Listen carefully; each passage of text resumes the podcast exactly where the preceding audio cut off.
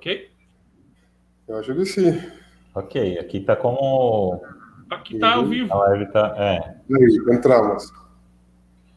É, muito boa noite a todos vocês que nos acompanham de todo o Brasil nesse momento. Para nós, da Federação Brasileira de Comunidades Terapêuticas, é, é uma alegria.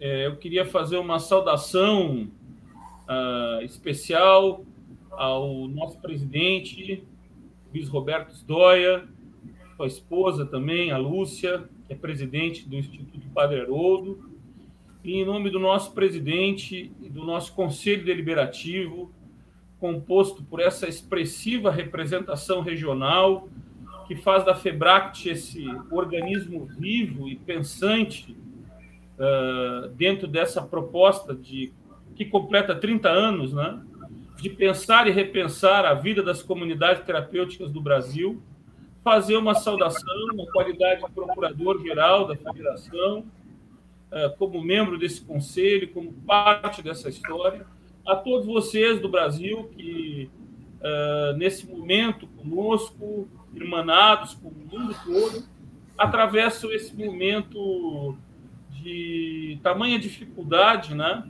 em razão dessa calamidade sanitária.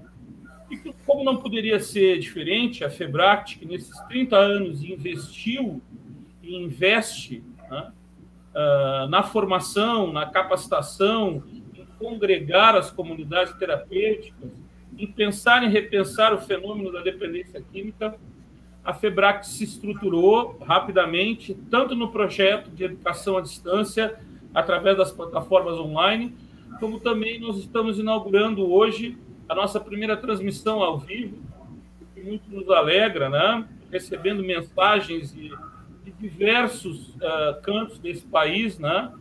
do sul ao norte, uh, dessa grande família que compõe esse conjunto de operadores, trabalhadores, técnicos e profissionais que fazem a comunidade terapêutica no Brasil. Nesse sentido, eu tenho ao meu lado duas figuras é, que são muito importantes para a vida da FEBRACT. Ah, o Pablo, gestor geral, psicólogo Pablo Kurlanger, gestor geral da FEBRACT, nosso, nosso representante vice-presidente da Federação Latino-Americana de Comunidades Terapêuticas, representa o nosso presidente Beto. Do outro lado, com alegria, o psicólogo também, Juliano Santos, que é hoje gestor das comunidades terapêuticas uh, do Instituto Padre Haroldo, do nosso amado e querido Instituto Padre Haroldo, né? onde toda essa história da comunidade terapêutica, nesse modelo que nós a conhecemos hoje, nesse modelo pensando já na identidade Febract, né? onde toda essa história começou. Então, a minha saudação especial aos meus dois companheiros de transmissão e carinhosamente a todos vocês que vão nos acompanhar uh, por todo esse Brasil, América Latina e outros países que estão conectados conosco né, em rede nesse momento. Né? Eu vou passar a palavra para o Pablo também agora, para o Pablo dar a sua mensagem inicial, para a gente logo em seguida entrar nesse tema que é a comunidade terapêutica, o Covid, a questão da calamidade sanitária e os desafios no enfrentamento dessa nova realidade que se descortina para nós. A todos vocês, muito bem-vindos. Boa noite, Pablo. Boa noite, Juliano. Boa noite, boa noite, Ricardo, Juliano. Boa noite a todos. Obrigado pela participação maciça aí de toda a, o time que sempre acompanha a Febrace. Eh, já colocamos aí na tela algumas das pessoas que foram se manifestando. Depois vocês também vão poder fazer perguntas né, através da também desse mesmo mecanismo, vão pondo mensagens, a gente coloca as perguntas para responder. É uma experiência nova essa aqui para nós todos da FEBRAT, né, de, de estar eh, ao vivo dessa maneira, algo que é da comunidade terapêutica ao longo da história, a capacidade de se adaptar e se reinventar. Todos vocês que são de comunidade terapêutica, que estão nos assistindo, né? São pessoas que vêm tentando se reinventar ao longo desse tempo todo, né? E agora essa situação nos faz mais uma vez ter que né, buscar recursos que a gente não conhecia, não tinha ou não estava acostumado e de novo esse, esse reinventar-se que faz parte da nossa história permanente. Né? Então, eh, espero que seja bastante produtivo. Esse é um tema que agora o Ricardo vai introduzir né, um pouco melhor de como vai ser né, toda essa, essa live de hoje. Eh, estamos com uma ideia de ter um, um, tempo de duração em torno de uma hora e meia, mais ou menos, deixando tempo para responder as perguntas de vocês. Né, e esperamos realmente que seja algo bem interativo que vocês participem, que estejam junto com a gente nessa, nessa nova, é, nessa, nesse novo desafio aqui da Febract junto com vocês. Passo para o Juliano. Boa noite, Pablo. Boa noite, Ricardo. Boa noite a todas as pessoas que estão assistindo.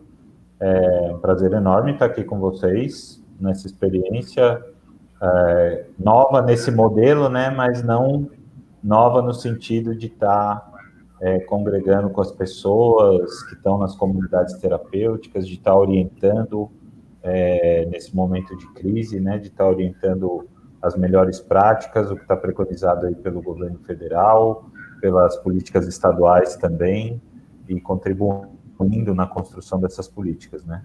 Então, é um prazer estar aqui com vocês e também uma responsabilidade muito grande estar falando aqui daquela que ainda é conhecida como a nave mãe, né? O Instituto Padre Haroldo, aqui em Campinas, nosso saudoso Padre Haroldo, professor Saulo, fundadores da Febract, como o Ricardo falou aí, onde toda essa história da Febract começou, então eu tenho um sentimento de responsabilidade muito grande de estar aqui dessa base falando com vocês. E com todo mundo que está assistindo, sejam muito bem-vindos. Espero que a gente possa é, trocar bastante ideias aqui, bastante informação. Enfim, enquanto vocês iam se apresentando, eu ia observando as saudações que chegavam aqui de Pernambuco, Petrolina, Roraima, Acre, Rio Grande do Sul, Santa Catarina, Paraná, enfim, né? É como disse o Pablo, essa, esse time que forma a Federação Brasileira de Comunidades Terapêuticas, nessa né? junção de ciência e fé, né? pedindo também que a espiritualidade nos acompanhe, né? E esteja conosco nesse momento aí é, tão importante de fazer chegar a esperança e fazer chegar o amor fraterno, né? A, a todos os lugares, né? Eu sei de comunidades terapêuticas pelo Brasil, olha aqui, a Atena, em Mafra, Santa Catarina, né? Várias comunidades terapêuticas. Sei também que as comunidades terapêuticas do IPH estão ao vivo também com a gente. Então, uma saudação especial aos acolhidos. Né? A última reunião da FEBRACT, né, de todos os acolhidos, né, a última reunião da FEBRACT, do nosso conselho, em que o padre Haroldo Rã esteve presente, ele nos deixou uma mensagem muito bonita, eu diria para vocês, muito comovente. E eu não poderia deixar de começar esse trabalho, esse desafio, né, uh, de estar assim trabalhando com todas essas ferramentas novas, né? Sem lembrar a memória desse que foi, sem dúvida nenhuma, esse homem que cumpriu a tarefa de viver, o labor de viver, e esse sacerdote cuja inspiração é, é, sempre foi à frente do tempo dele. Eu acho que o Juliano e o Pablo estavam presentes, o padre chegou ainda, já com seus quase 100 anos, dirigindo o carro, né? desceu, entrou na reunião e disse ao conselho da FEBRAC: vocês tenham uma boa reunião, vocês apresentem os melhores trabalhos possíveis, se esforcem, façam o defeito, mas não se esqueçam que o objetivo último de tudo isso existir é a sobriedade, é a recuperação, é o acolhido, é o dependente químico que sofre.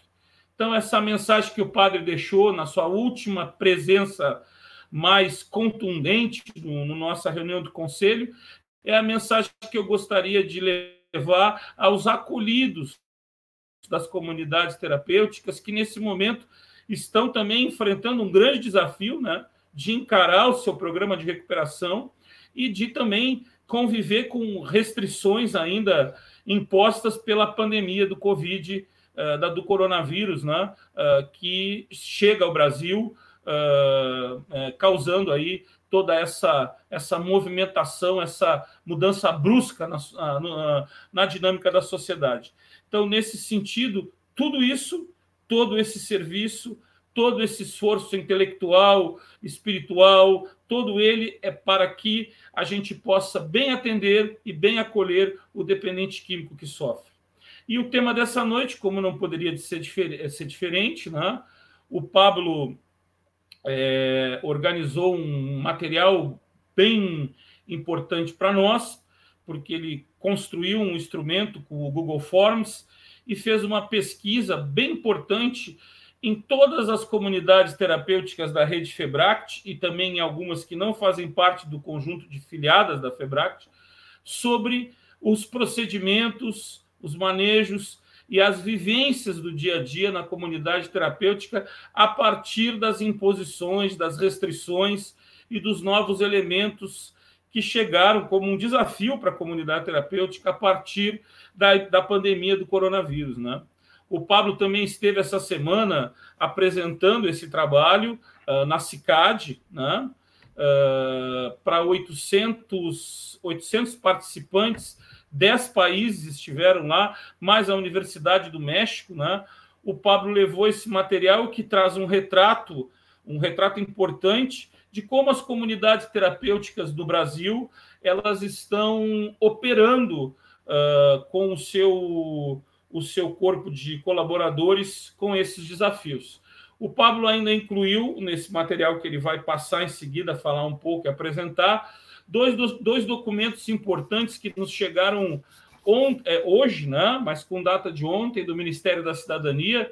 Há pouco o Pablo falava com a Cláudia, que, que, que trata então dessas portarias que uh, vão uh, clarificando melhor a forma como a comunidade terapêutica conveniada ao governo federal, ela vai operacionalizando esse procedimento de acolhimento, quarentena e todo o cuidado que a gente precisa ter com a delicadeza da vida e a proteção em relação a essa que é, digamos que, a maior calamidade sanitária que se tem notícia uh, na, no, na modernidade, na pós-modernidade, né?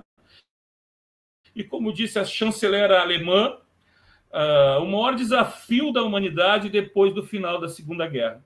Então, nesse sentido, eu vou passar a palavra para o Pablo, que vai destrinchando essa pesquisa, a gente vai comentando, vocês vão mandando as perguntas de vocês online.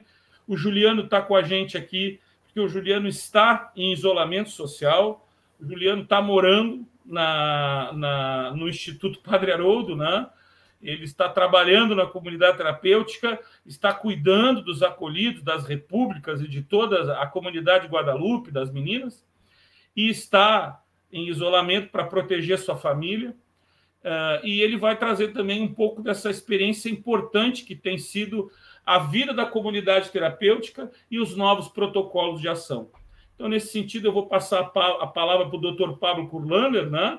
nosso gestor geral, que todos vocês conhecem, né? Recém lançou o livro Os Doze Passos para os Graduados, Os Doze Passos para a Comunidade Terapêutica. Um cara que vem contribuindo de forma muito expressiva com a construção do pensamento acadêmico voltado à comunidade terapêutica. Pablo. Ô, Pablo, deixa eu só quebrar o protocolo aqui, porque é minha cara quebrar o protocolo. Você vai ficar tomando esse chimarrão aí mesmo?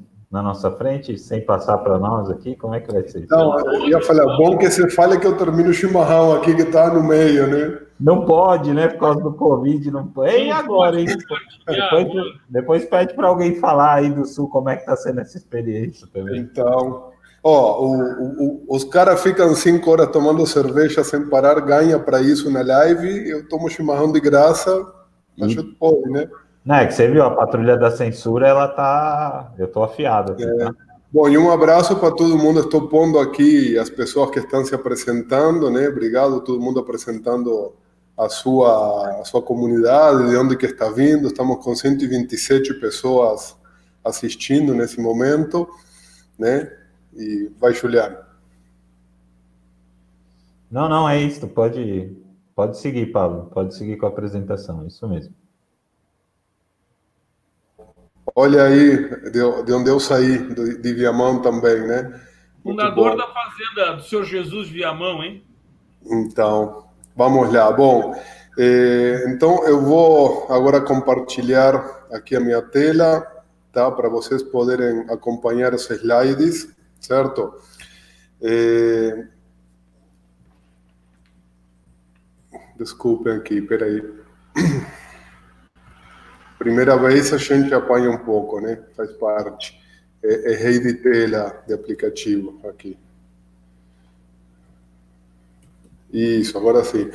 É, antes que todos perguntem, com certeza vão perguntar, eh, nós vamos passar esses slides para todos vocês depois, vamos deixar nos grupos, no link, quem não receba, manda e-mail que a gente passa para vocês também, tá? Eh, eu só não vou conseguir agora, enquanto apresento, colocar as pessoas que estão mandando os nomes ainda, depois eu volto a fazer isso, que isso, né, eh, sou eu que faço, tá? Então nós vamos eh, fazer um bate-papo entre nós três com alguns temas impor importantes da pesquisa, como disse o Ricardo, porém como ele também falou, saiu de última hora essa documentação nova da Senapred hoje e a gente achou que era bastante importante eh, poder eh, trazer para vocês em primeira mão. Eu vou mutar aqui o Ricardo também, Ricardo, para não dar eco né, no, no áudio. A hora que quiser falar, levanta a mão e eu penso se eu te dou a palavra ou não,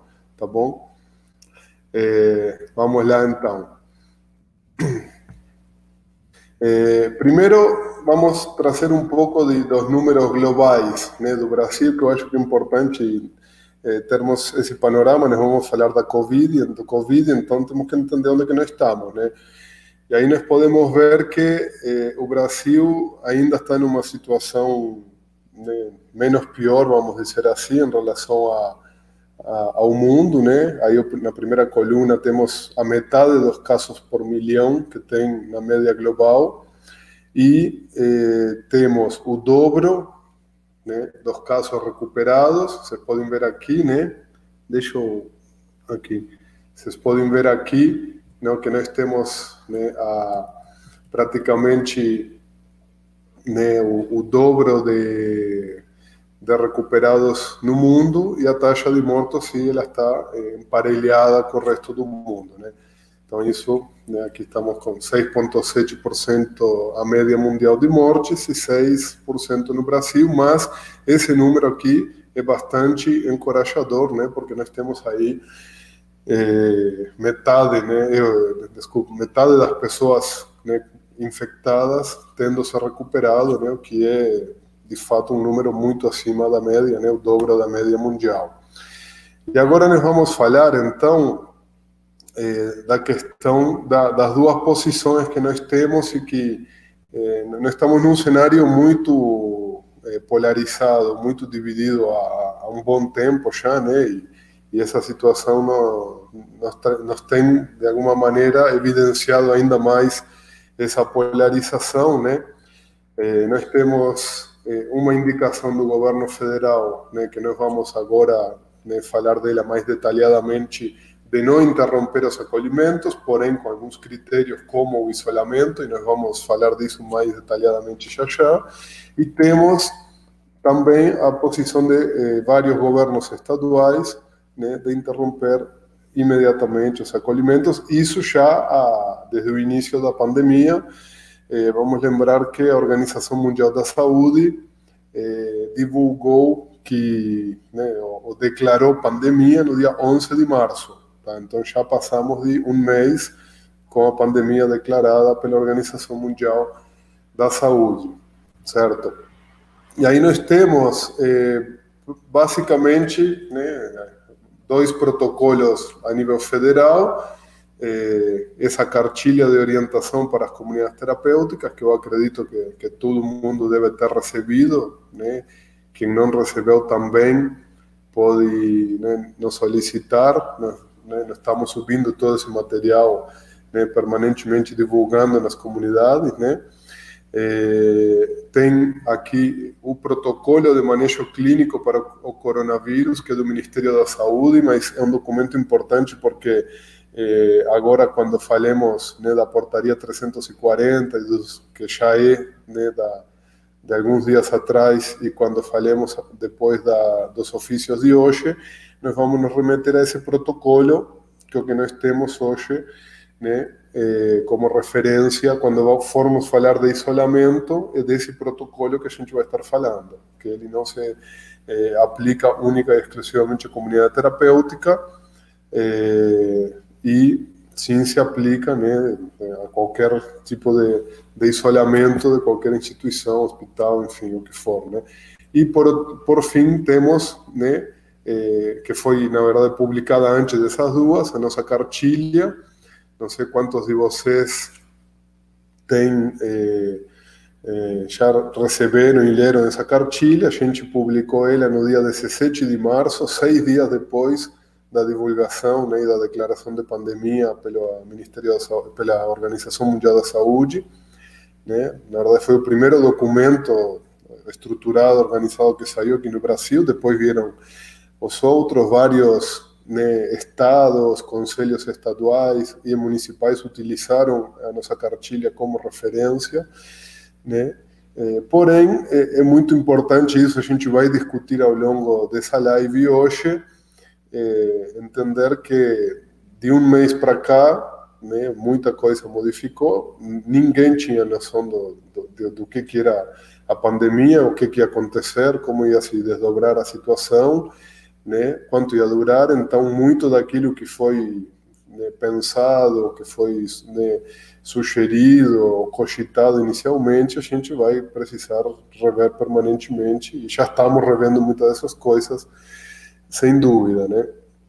Então, eh, aqui falando eh, das regulamentações, então agora, né, antes de entrar na, na questão da eh, pesquisa propriamente, que é o que a gente iria fazer né, inicialmente, iria fazer, falar só da pesquisa. Então, nós vamos falar agora um pouco dessa, dessa legislação, até para eh, entender o, o, que, que, de alguma maneira, fundamentou legalmente as ações que as comunidades terapêuticas declararam que estavam fazendo. Tá bom? A, a primeira de todas, então, é a Portaria 340, que é de, do final do mês de março, né, 30, faz 16 dias, 17, né, é, que ela traz algumas questões muito importantes, né, que eu, eu vou eu, eu, vou passar elas é, rapidamente e é, depois aí o Ricardo e o Juliano fazem alguns comentários sobre é, esses itens que eu vou, eu vou ir passando, ok? A primeira coisa que, que coloca né, essa portaria, que é de grande valia para as comunidades terapêuticas, no artigo 3 que as comunidades terapêuticas são consideradas serviços essenciais. E isso, talvez para muitos, pode não ser muita coisa, mas de fato isso é, é foi de muita valia pela questão né, de quanto que é, esse, esse ser considerado essencial né, pode garantir de, de, uma série de ações, de possibilidade de manutenção do serviço, de possibilidade né, de acesso né, a, a, alguns benefícios, como inclusive os que vão sair agora. Para vocês terem uma ideia, eu estava agora, antes de iniciar a live, conversando com o pessoal da Federação Mexicana de Comunidades Terapêuticas, que estavam nos pedindo justamente, eu mandei agora há pouco essa portaria para eles, porque eles estão brigando até agora com, com, o governo mexicano para que declarem né, as comunidades terapêuticas serviços essenciais e com isso elas possam continuar funcionando normalmente sem todas as interdições né, que fazem parte da, do isolamento, né? como outros serviços essenciais também não se enquadram nessas interdições. Tá? Lembrando que isso nós vamos falar durante a live toda, né? Não ter interdições como serviços essenciais não significa que não precisa ter cuidados. Na verdade, é exatamente o contrário, né? Por ser um serviço essencial, tem que ter muito mais cuidado, né, do que qualquer outra coisa, porque precisa continuar funcionando. No artigo 5 então, aí esse né, ordenamento que fala, então, que os acolhimentos já iniciados não devem ser interrompidos, né, as pessoas não precisam ser retiradas das comunidades, e dá eh, algumas instruções sobre o que, que as comunidades podem fazer, devem fazer diante da suspeita ou confirmação. Tá? Então, primeiro, obviamente, encaminhar para a unidade de saúde e, segundo, se né, é, aí a unidade de saúde que vai tomar essa decisão, se a pessoa tiver que ficar na unidade de saúde, se dá alta administrativa. É, aqui estamos falando especificamente das comunidades que são financiadas pela Senapred. Né? Essa pessoa vai sair do programa de financiamento por alta administrativa e assim que tenha alta na unidade de saúde, ele volta a ser incluído né, dentro do CICT, né, dentro do sistema de, de, de, gerenciamento das vagas da comunidade.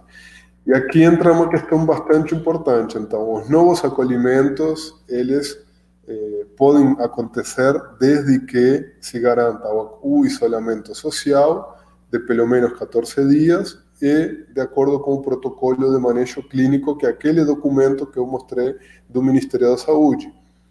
Então, se você na sua comunidade quer pensar em continuar acolhendo, vai ter que ler muito bem aquele eh, protocolo de manejo clínico para entender o que é que precisa estar garantido né, para que a sua comunidade tenha condições de fato de acolher. Tá? E é importante, né, guardem isso porque nós vamos falar daqui a pouco né, do, do ofício que saiu hoje, que vai se remeter também né, a como vai funcionar isso a nível de eh, dentro do, do sistema tá? que está, já houve uma mudança no sistema do CICT, né? Eh, que acabamos de falar, como o Ricardo falou com a Cláudia, já houve uma modificação no sistema online das comunidades em função do Covid. Tá? Eh, as ACTs que não tiverem condições de realizar isolamento não devem realizar acolhimento. E aí né, entramos é, num, dilema que nós vamos debater daqui a pouco, né? Que aí o Ricardo e o Juliano vão falar mais disso, que é a questão de, bom, a gente não realiza acolhimento, então não recebe, isso impacta financeiramente a comunidade, mas se recebe sem ter condição, vai impactar igual, porque aí vai correr um risco enorme né, de, de contágio. Então, esse realmente é uma decisão, essa é uma decisão muito difícil, né? Essa discussão que a gente quer trazer aqui, né? E o Juliano, principalmente, que está vivenciando isso no dia a dia, vai ter com certeza algo muito rico para nos contar em relação a isso. Nos casos de suspeita, tem que encaminhar imediatamente para a unidade de saúde, tá? E se o exame laboral, laboratorial for negativo, se tiver um exame recente, aí não precisa de isolamento. Inclusive é importante ter isso em conta, porque depois vai ter que apresentar um relatório ou o exame laboratorial. Tá? Mas sabemos que no Brasil esse exame laboratorial não, tá, não, tem, não tem uma facilidade tão grande. Eh, se recomenda então que visitas familiares e atividades externas né, sejam interrompidas ou suspensas ou diminuídas, né, que uma das coisas que quando a gente começa a pensar é, num, é, num isolamento de muito tempo, aí já começa a, a, a termos que pensar em estratégias diferenciadas para esse tipo de coisa, né? pede para realizar atividades informativas né, com acolhidos e equipe que visem prevenir, que para que todo mundo saiba quais são os protocolos que devem ser tomados. Uma coisa que nos é, alegrou muito, né, assim que a gente distribuiu a cartilha de, de orientação da FEBRAC, a gente recebeu eh, muitas mensagens de comunidades, fotos, vídeos, né, da comunidade inteira reunida, eh, todo mundo, equipe acolhidos, lendo a cartilha, discutindo, né, algo né, que, que, realmente eh, nos deixa contentes né, por saber que a gente pode contribuir né, na melhoria da comunidade. E eh, suspender atividades com pessoas que não façam parte da, equipe cotidiana, como os voluntários, que vai ser bem interessante que esse dado vai aparecer aí na pesquisa. Eu deixo agora a palavra com o Ricardo e o Juliano. É, eu acho que é importante ainda acrescentar, né, que nessa documentação que o, que o governo ele, ele nos envia, né, é importante pensar. Eu havia essa, esse conflito assim, ah, se faz sete dias de isolamento, se faz 14 dias de isolamento, né? O que é o isolamento realmente? Se o isolamento é simplesmente colocar o indivíduo num quarto, né? Uh, não é isso só, né? Uh, outra coisa, não é sete dias, são 14 dias. E é muito importante que o documento também traz uma, no seu item primeiro, ele fala, né? O coronavírus é uma doença de, no, de notificação obrigatória e compulsória, né? Então, a, o, o cuidado que se deve ter e a rapidez com que se deve agir em relação ao problema dentro da comunidade terapêutica vem muito claramente especificado nos documentos assinados hoje por, pelo nosso estimado doutor Quirino Cordeiro. Então, a importância que eu vejo assim de que está especificado aqui, que é a preparação da equipe, né? a forma como essa equipe vai lidar com esse indivíduo, né? a higienização permanente, né? a enculturação dentro da comunidade terapêutica de procedimentos de higiene, de cuidado pessoal para a proteção da equipe, da equipe que chega, a equipe reduzida, né? Enfim, é, eu acho fundamental que a gente possa compreender isso, né? Não se trata de isolar o indivíduo, se trata de colocar ele numa quarentena, de atender ele nas necessidades essenciais dele, alimentação, os cuidados iniciais, né? Até que se tenha certeza que esse indivíduo, então, ele não, não possui uh, nenhum sintoma que nos leve a criar ali adiante que ele vai ter um resultado positivo. É, eu acho que é, é não, é, é um, um, ponto bem importante esse que o Ricardo está dizendo, e eu faço uma, uma reflexão no sentido assim, qual que foi o primeiro impacto a partir do momento que eu de, declarou a OMS a Organização Mundial da Saúde declarou a pandemia. É, a primeira reflexão que me veio enquanto gestor do instituto é: nós não estamos preparados para lidar com isso. Não é uma coisa do nosso dia a dia, enquanto comunidade terapêutica, enquanto operadores de comunidade terapêutica, enquanto é, pessoas que lidam com o tratamento, né, com o acolhimento e o tratamento da dependência química. Então, isso já me colocou num estado de alerta é, desde o dia que foi declarado é, mundialmente a pandemia. Eu já estava alerta com as notícias que estavam vindo, aquelas questões que vinham, né? Estou fazendo um percurso aqui, né? Aquela questão que já vinha sendo noticiada dos casos na China, sempre atento. Depois começou a história na Itália, enfim, a coisa foi se espalhando e sempre conversando com os colegas, né? Será que isso vai chegar aqui? Que horas vai chegar? E a hora que chega, é, a primeira reflexão é essa: não. É, qual equipe de comunidade terapêutica que está preparada para lidar com isso? As comunidades que dispõem de profissionais da saúde, como é, enfermeiros, técnicos de enfermagem, médico, ainda tem uma vantagem, tem uma, um passo à frente, né? Porque são pessoas que, de alguma forma, têm alguma experiência com a área hospitalar onde se lida com essa questão do Covid, né?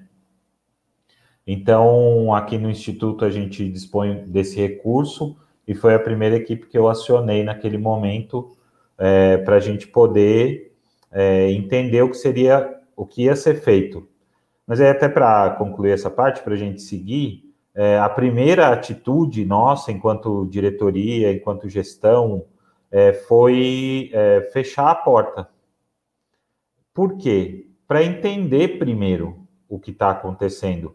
É lógico, as pessoas, tinha um monte de gente, é, várias pessoas estavam na expectativa de ser acolhida, enfim, né? Tinha várias, vários processos sendo tramitados, né? Enfim, várias entrevistas sendo feitas, mas a gente precisou dar um stop para poder entender o que estava acontecendo e a partir daí começar a construir um manual de procedimentos. Aí a FEBRACT já vem é, rapidamente né, com a cartilha, depois a gente também começa a receber, porque foi uma chuva de informações, né?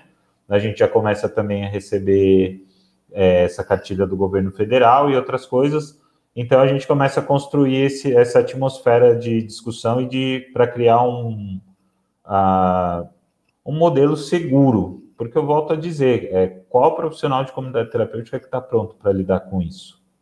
Essa é uma questão de saúde muito importante, ligada aos infectologistas, né? Enfim, é, é, e tantas outras especialidades, né? É, mas eu confesso que naquele primeiro momento eu fiquei muito assustado, assim. E estou falando isso porque é importante para quem está assistindo, para quem está lidando com isso, é, não só seguir as diretrizes, não só seguir o que está escrito nas cartilhas, nos manuais aí, mas fazer uma profunda reflexão interna com a sua equipe, é, com seus acolhidos também, mas principalmente com a equipe, porque existe uma tendência a iniciar um cuidado é, rigoroso. A, a, a, partir do momento que a gente recebe, eu vou tentar falar isso um pouco mais para frente, mas que a gente recebe algum treinamento para isso, mas também existe uma tendência ao relaxamento a partir do momento que você não vai identificando sintomas, que você vai vendo que as pessoas também. Mas a gente sabe que essa é uma, a gente está aprendendo, né, que essa é uma doença que ela se manifesta de um meio que de uma hora para outra, de uma forma muito rápida, né? Então, eu acho que é bem importante essa sua contribuição, Ricardo e do Pablo, principalmente no que diz aí respeito à portaria e, a, e os manuais. Tudo bem. Vamos Quer comentar ainda, Gaúcho? Eu acho que o eu acho que uma coisa que é importante e que a gente conversava essa semana, até acho que foi uma coisa que o Juliano colocou, do acesso dos acolhidos à informação, né?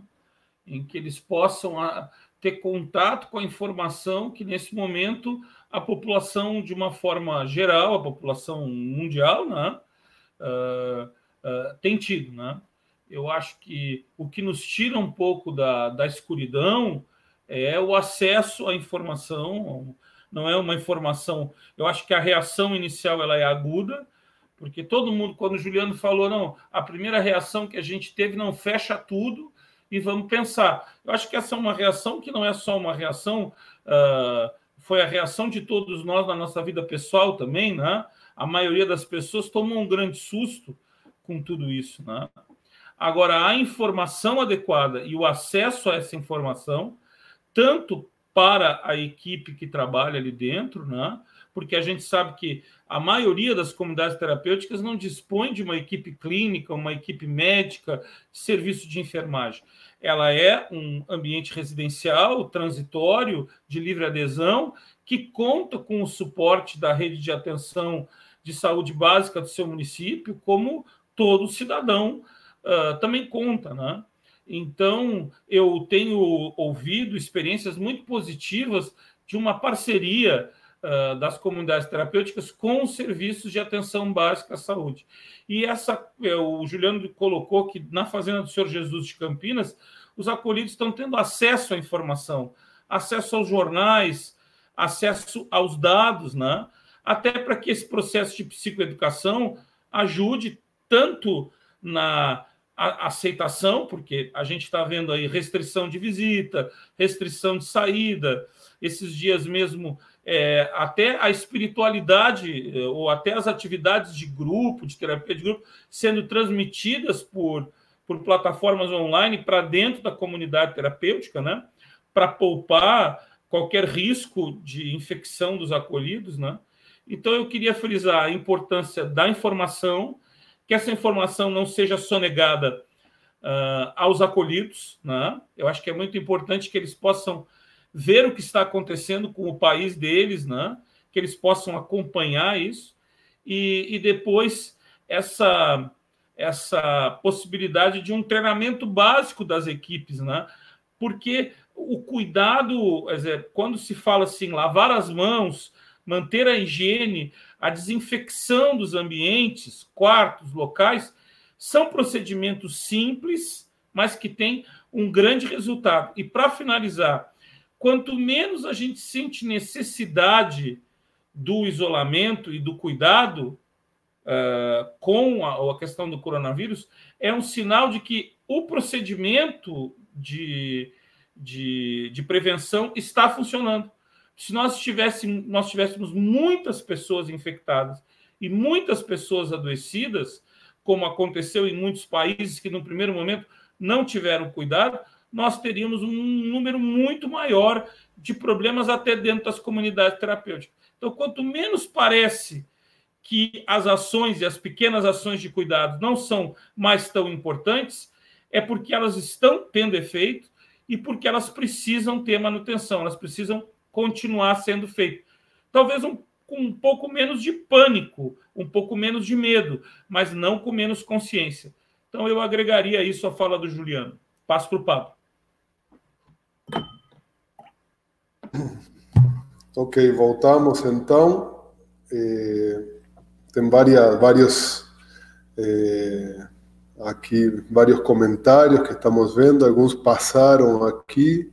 Eh, aqui o Archel tinha passado.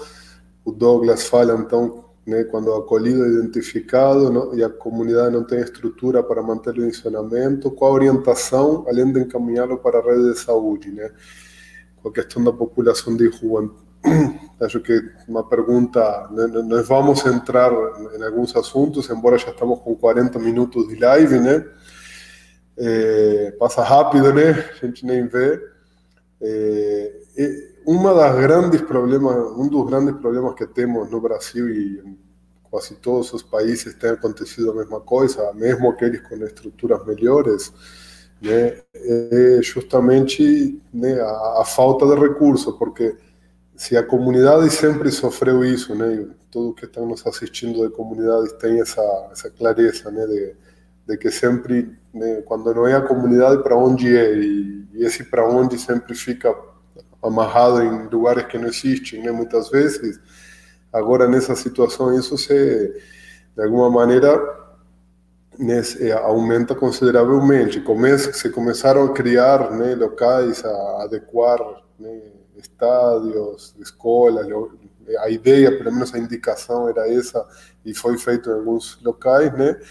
mas realmente ainda é muito deficitário. O problema, né, eu vou colocar, vou responder a essa pergunta aqui do Douglas, que, que é bastante relevante, não que as outras não sejam, desculpe, mas que, porque pega no, no, no cerne daquilo que é a dificuldade maior nossa em comunidade terapêutica, que é dizer não.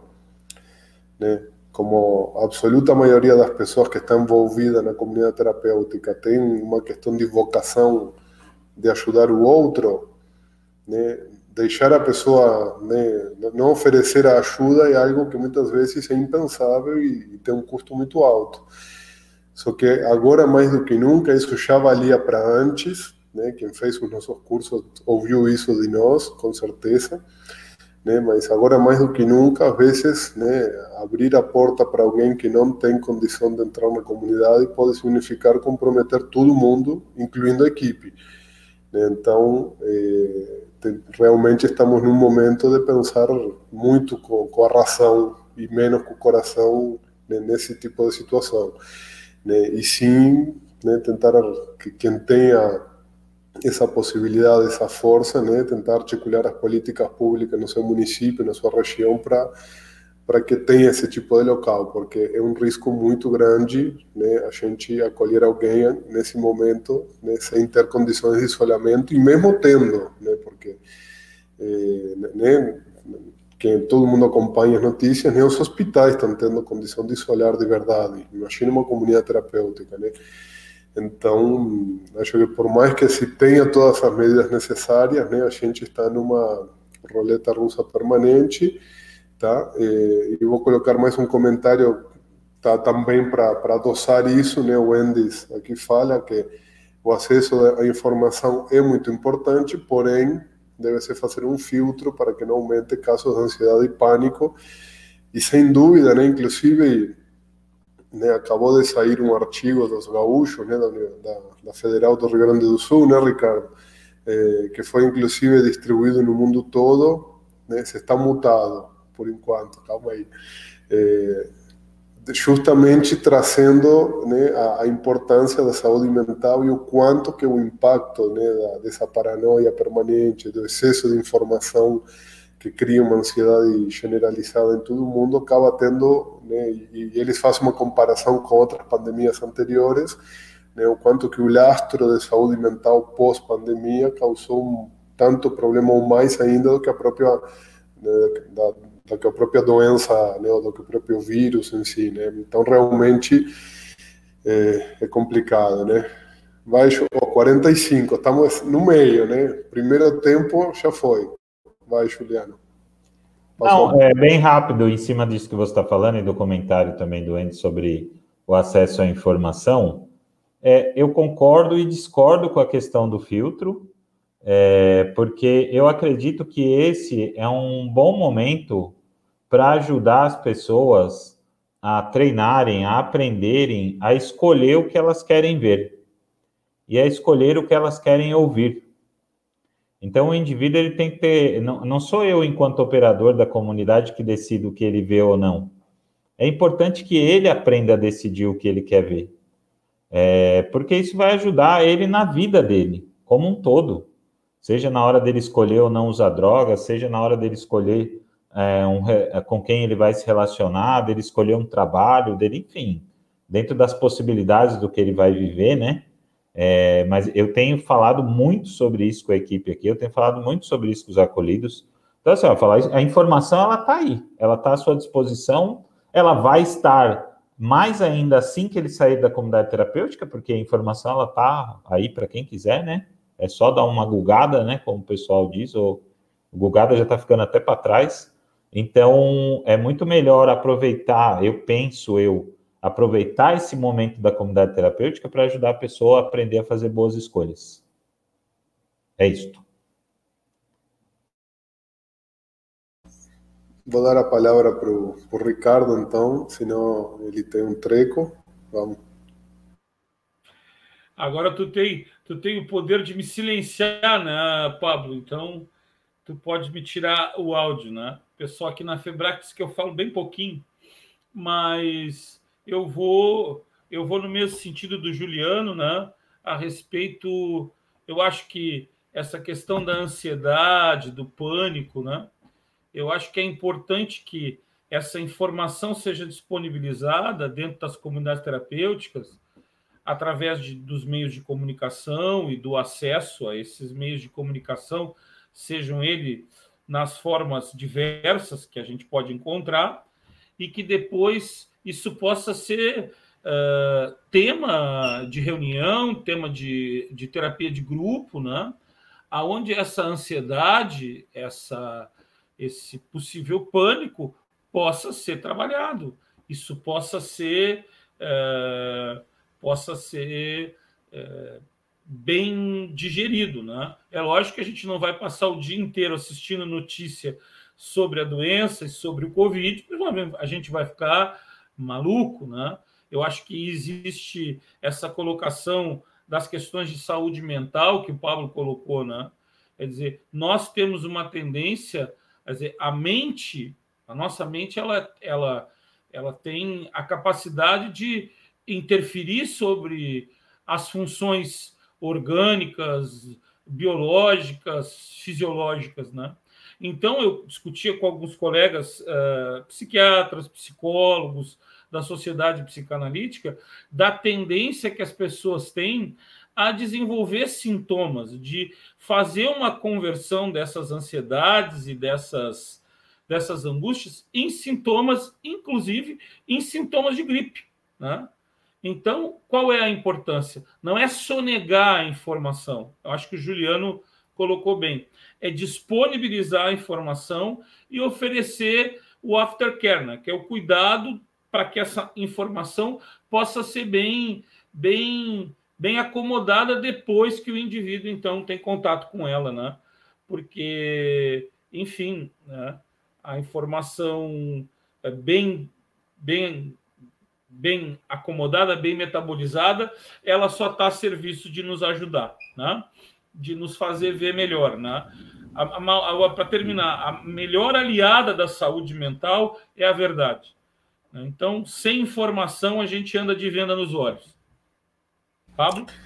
Muito bem. Agora vou te mutar de novo. Aqui na Caldec, né? deve ser Rosângela que está escrevendo. Na prática, como deve funcionar o isolamento social na comunidade terapêutica? É isso que eu acabei de explicar. Tem naquele manual né, que eu mostrei antes, né? Eu vou mostrar aqui de novo, né, para vocês relembrarem dele, tá? É, o isolamento social está nesse documento aqui do meio do protocolo de manejo clínico para o novo coronavírus. É aqui que vocês encontram como funciona o isolamento, tá bom? É, vamos dar continuidade com a questão do né, aqui das legislações, tá bom? Para a gente também não não se perder. Depois eu volto aqui a colocar as opiniões de vocês. Obrigado pelas opiniões, com certeza enriquece muito né, essa troca de, de, ir ouvindo vocês né, que estão nos assistindo, que vocês estão pensando sobre isso. E saiu hoje, tá? esse ofício é de ontem, mas ele foi divulgado hoje. Tá? As comunidades que estão vinculadas à Senapred, de alguma maneira, eh, devem ter recebido no e-mail. Se vocês não receberam, vejam, mas a gente vai né, encaminhar também, já encaminhamos em vários grupos. Eh, que ele são dois ofícios. O primeiro que reforça o que tem naquela portaria 340, né? Ou seja, reforçando a ideia das comunidades terapêuticas como serviços essenciais eh, reforçando a ideia de que os novos acolhimentos somente poderão ser realizados em, olha aqui, rigoroso cumprimento à portaria 340. E quando fala de rigoroso cumprimento à portaria 340, está falando rigoroso cumprimento ao protocolo do Ministério da Saúde. Tá? Então, se vocês querem saber qual é o protocolo, está lá nesse documento, no, no site do Ministério da Saúde tem, nós vamos, já divulgamos, mas vamos continuar divulgando né, esses documentos. Então está lá tudo que é o protocolo. Não, não cabe nesse momento, nós não temos tempo hábil para discutir o protocolo todo. Podemos né, fazer isso em outra live, em outro momento, né? É, mas está bastante bem descrito aquilo na, na, naquele protocolo. E essa é uma novidade que vocês precisam ter em consideração agora todos os que estejam nos ouvindo que têm vagas financiadas com a Senapred. Tá, foi feito, acabou de ser feito uma ser feita uma modificação no SIS-CT, no sistema online de gerenciamento de vagas da Senapred, e agora toda comunidade que faça algum acolhimento, considerando que a, a comunidade tem que cumprir com esse isolamento, né, a comunidade vai precisar descrever, por meio de um relatório detalhado, quais medidas foram tomadas para seguir né, o cumprimento da portaria 340 e do protocolo. O que, que precisa conter esse relatório detalhado? Tudo aquilo que está no slide anterior da portaria 340 e o que está no protocolo do Ministério da Saúde. Tá? A comunidade vai ter que explicar para a Senapred qual, qual foi a forma que ela garantiu isso que está aí no protocolo, tá? Lembrem disso, guardem isso, porque o que, que vai acontecer? Se não, isso está previsto no ofício. Se o acolhimento for realizado em desconformidade com essa portaria, se a Senapred ler esse relatório ou não enviar um relatório, e esse relatório não, não conseguir explicar de fato como esse acolhimento foi feito eh, garantindo né, essas condições mínimas de isolamento, isso vai ser considerado uma irregularidade na prestação de serviço. Esse acolhimento não vai ser pago pela Senapred e pode decorrer em rescisão contratual. A comunidade pode perder né, o contrato com a Senapred por fazer acolhimento sem garantir o isolamento adequado. Tá? Então, guardem isso, isso é muito importante. Né? É, eu quero aqui, né, todos nós, em nome da FEBRACT, parabenizar né, a Senapred por essa iniciativa de, de dar um, né, um rigor um pouco mais né, consistente essa situação, porque é o que eu estava falando antes, pela questão financeira e pela questão vocacional das comunidades, né, a gente realmente corre esse risco de acabar acolhendo pessoas sem ter as condições mínimas, né, e isso né, complica, né, isso coloca em risco né, toda a instituição, todos os acolhidos e, e, enfim, todo aquele efeito dominó que a gente já sabe que está vinculado diretamente à propagação de um vírus numa pandemia, tá? então, nós vamos disponibilizar esses slides para quem entrou, para quem entrou agora. Tá? Vocês vão receber tudo isso é, e né, depois é, vocês podem ler o ofício inteiro, já devem ter recebido também. E o segundo ofício, né, é, que também foi divulgado junto com esse, fala daquilo que o Ricardo já disse no começo, que é a notificação compulsória. No SUS tem várias doenças de notificação compulsória, quando começa a virar um, uma epidemia, né?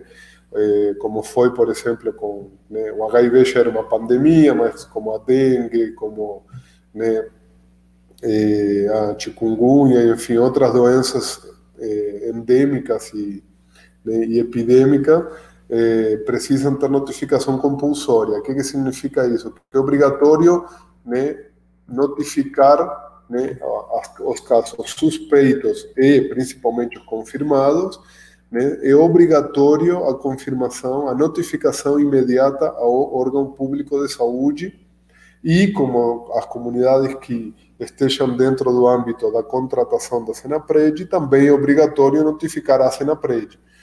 Tá? esse é um, um adendo. Né? As doenças de notificação compulsória elas precisam ser notificadas para o SUS. Como funciona isso normalmente? Né? Se um hospital recebe alguém, por exemplo, com dengue, tem que notificar o Ministério da Saúde que recebeu um caso de dengue, um caso de chikungunya, né? um caso né, de HIV, enfim. É, aqui no caso é a comunidade que notifica a saúde, né, vai notificar a, né, a, sua rede de saúde pela porta que tenha mais próxima, e aí a, a, própria rede de saúde local vai notificar o Ministério da Saúde. Tá? Mas isso passa a ser obrigatório dentro do prazo de 24 horas. Tá? É, obviamente para né, facilitar o início né, do processo todo de, de intervenção. Tá bom? Então, esses são os dois documentos novos que saíram hoje, tá? Que nos coloca, então, essas duas novidades. A questão da notificação compulsória, tá? As comunidades que não estão financiadas pela Senapred também precisam de notificação compulsória. Só não precisam notificar, obviamente, o fiscal do contrato, porque não existe. Tá? E nem a Senapred, mas as comunidades é, mesmo se a sua comunidade não tem financiamento nenhum, você tem que comunicar né, os casos e as é, suspeitas à sua rede de saúde. Tá bom? E o anterior, então, que fala da, da questão da obrigatoriedade do relatório. Tá? Então, vamos, eu deixo agora a vocês, aí com o Ricardo e o Juliano, um, um breve comentário, né, que estamos já com uma hora de live, temos meia hora agora para pesquisa, tá bom? Quem que vai falar primeiro? Vamos lá. Lá é só tirando aqui. Ah, então, até falar um pouco da questão prática, né? E retomando também um pouco da, da, da parte inicial da fala, a gente precisou fazer um breve treinamento com a equipe a partir de todos esses manuais, né? Que primeiro a gente fez toda essa discussão e a gente precisou fazer um breve treinamento com a equipe, com, é, com todos esses manuais aí que estão é, postos, né, diante dessa situação. Esse treinamento, é lógico que a gente não conseguiu parar tudo para fazer um treinamento, são coisas que a gente vai discutindo no dia a dia, orientando os profissionais. Eu precisei separar uma parte da equipe para a gente repensar os acolhimentos dentro desse modelo. É, e a gente entender o que, que é isolamento social, o que, que é distanciamento social, quais as medidas de higienização desse local que fica separado das comunidades aqui no Instituto Padre Haroldo. Ele é dentro do mesmo terreno, mas é uma casa separada. é, que distância você precisa ter entre as camas, quais vão ser o, a, o protocolo de higienização da casa, uma, duas, três vezes no dia, como vão ser servidas essas refeições, por quem vai ser servido, essa equipe ela tem é, contato com os demais membros das outras equipes? É claro que não, mas então todas essas foram perguntas que estavam na cabeça das pessoas. Antes, é bom até eu falar antes disso, antes das cartilhas mesmo, acho que até compartilhei isso num dos grupos da Febract, né, Pablo? Não, não tenho certeza, e Ricardo. A gente fez um pacote de medidas internas aqui, assim, foram acho que 13 itens já meio que seguindo a nossa intuição do que estava por vir e também um pouco da nossa experiência, do nosso know-how, né? Então, ah, e foram muito assertivas, porque na hora que vem a cartilha da Febract, na hora que vem as cartilhas da Cena Prédio, os manuais, é, várias coisas corroboraram com o que a gente tinha escrito aqui dentro, né? Então, eu estava até buscando aqui no meu celular, mas eu acho que eu já apaguei, e agora não dá para eu ver aqui no computador mas eram medidas muito semelhantes, de questões mais internas, mas que vão de acordo com o que está nessas diretrizes. Então a gente é, tem gente, eu até recebi uma crítica falando, ah, se demorou para fazer isso. Eu não acho que eu demorei diante dessa situação. A gente fez um em tempo adequado, porque não é um, é um trabalho delicado, você precisa fazer com calma.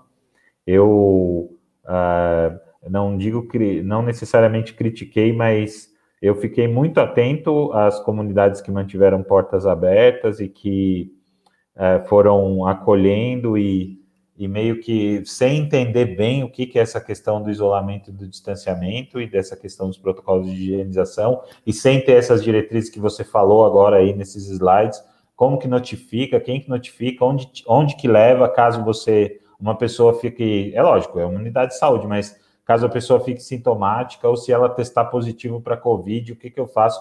Então, não dava para tomar atitudes assim sem ter essas orientações.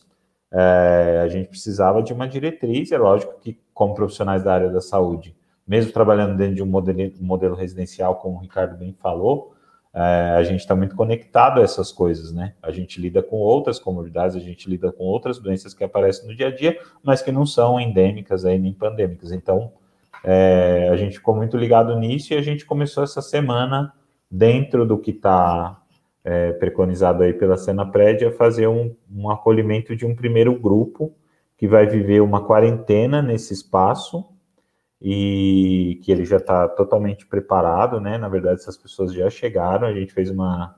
A triagem é sempre rigorosa mesmo, mas a gente redobrou, né? A gente a atenção e o cuidado toda feita pela equipe de saúde.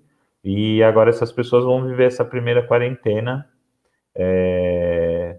Inclusive, tive um caso hoje de, desse grupo que não é de Covid, mas foi uma pessoa que, infelizmente, é, teve, mesmo entrando com protocolo medicamentoso, toda a orientação do médico que atendeu, essa pessoa convulsionou e precisou ser é, removida daqui pelo SAMU, está hospitalizada agora, passa bem, é, e não tem condições de voltar agora porque foi para o hospital, teve contato no hospital, está hospitalizada e não vai poder voltar para esse acolhimento agora.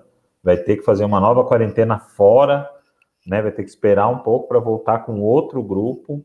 Essa quarentena vai ser, na verdade, de 14 a 15 dias. E a equipe foi treinada pela nossa equipe de saúde para poder é, fazer esses primeiros acolhimentos. E eu tenho monitorado isso assim passo a passo durante o dia com a pessoa que está coordenando esse processo junto comigo e as pessoas estão seguindo rigorosamente todas as orientações. Sim.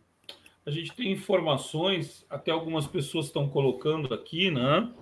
É, as suas uh, opiniões, né? E, e me parece bastante importante essa informação que chega que a resposta que se está tendo uh, dos acolhidos em relação à aderência na manutenção do seu programa de, de, de recuperação, do processo, né, tem sido muito positiva. Né? Eu acho que o, o, o ambiente da comunidade, né, que é centrado no clima terapêutico, né, se a gente pensar a essência da comunidade está no quê? Está no clima terapêutico, na ambientação, né? na vida coletiva, né? na vida comunitária e o clima disso. Né? Então, esse clima sendo trabalhado, esse clima sendo, sendo com um bom manejo da equipe, né? lógico, algumas pessoas colocaram, ah, cuidado com a formação em excesso, é, com a informação em excesso. Não, todos os excessos eles são, eles são prejudiciais. Né? Nós não vamos entupir as pessoas de pânico, de medo, não. Eu acho que a, a, a serenidade, a sobriedade e o bom senso é o imperativo dessa hora, né? O bom senso, né? O cuidado com a vida e o bom senso. E nesse sentido, então, o clima terapêutico tem possibilitado aos acolhidos, né, em, em processo de, de recuperação, né, Uh, uh, alguns até, eu acho que, foi o Pablo que me falou hoje, né, de algumas informações que nos chegam, de algumas pessoas, o Juliano também, de algumas pessoas pedindo para ampliar o seu programa de, de, de acolhimento, para fazer essa reinserção social ali com mais tranquilidade, né, em função desse estresse, né, porque uh, toda essa imposição de isolamento social, todo esse esse essa parada brusca, esse breakdown assim que houve na, na sociedade, no, no, funcionamento da indústria, da economia, isso tudo estressou a sociedade muito. Né? Então é um momento emocional, coletivo delicado. Então a resposta que o acolhido vai dando ao, aos elementos que vão chegando de informação e de até de algumas restrições, a, a resposta que ele tem está muito ligado com o clima, com a ambientação da vida uh, da própria comunidade terapêutica, né? Eu acho que é um momento agora de se construir, de se reforçar esse conceito, né? A comunidade terapêutica não é um lugar onde as pessoas ficam. A comunidade terapêutica ela é um método, ela é um, um espaço, né? Que tem como base essa experiência uh, de vida comunitária, né? E ela é e transitória, o... né, Ricardo? Como? Ela é transitória. E ela é transitória. Então, esse clima é que vai ajudar o indivíduo a atravessar esse período, assim como a gente nas nossas casas, em isolamento, impedido de sair, de, de, de passear, de, enfim, de, de viver uma vida né, completa, né? Uh, também estamos impostos a uma convivência que talvez nunca tenhamos tido na história da nossa vida ou no caso do Juliano, que hoje me falou que está há um mês distante dos seus filhos e da sua família, para se proteger, proteger a família, proteger a comunidade terapêutica, né? É, é, mas é o vínculo, o clima, a, a, forma como o indivíduo vai lidando com essas emoções que vai possibilitando que ele as, as enfrente de forma saudável. Vamos em frente, então. É, uma perguntaram eh, se era para notificar só os acolhidos ou os casos da equipe também. A doença de notificação compulsória notifica qualquer pessoa, independentemente de quem for. Né?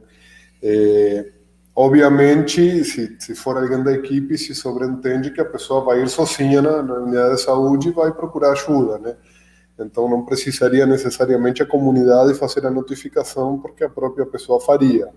No caso de alguém que está numa instituição, então, aí se a instituição, né, é, aí fica mais difícil. Falaram de fazer aqui, o Luiz Moura fala de fazer quarentena em casa, né, mas se tratando de dependentes químicos, né, isso é algo bastante complicado de garantir, né? Depois ele mesmo coloca aqui a questão de quem está na rua, né? Que obviamente já fica mais difícil ainda, né?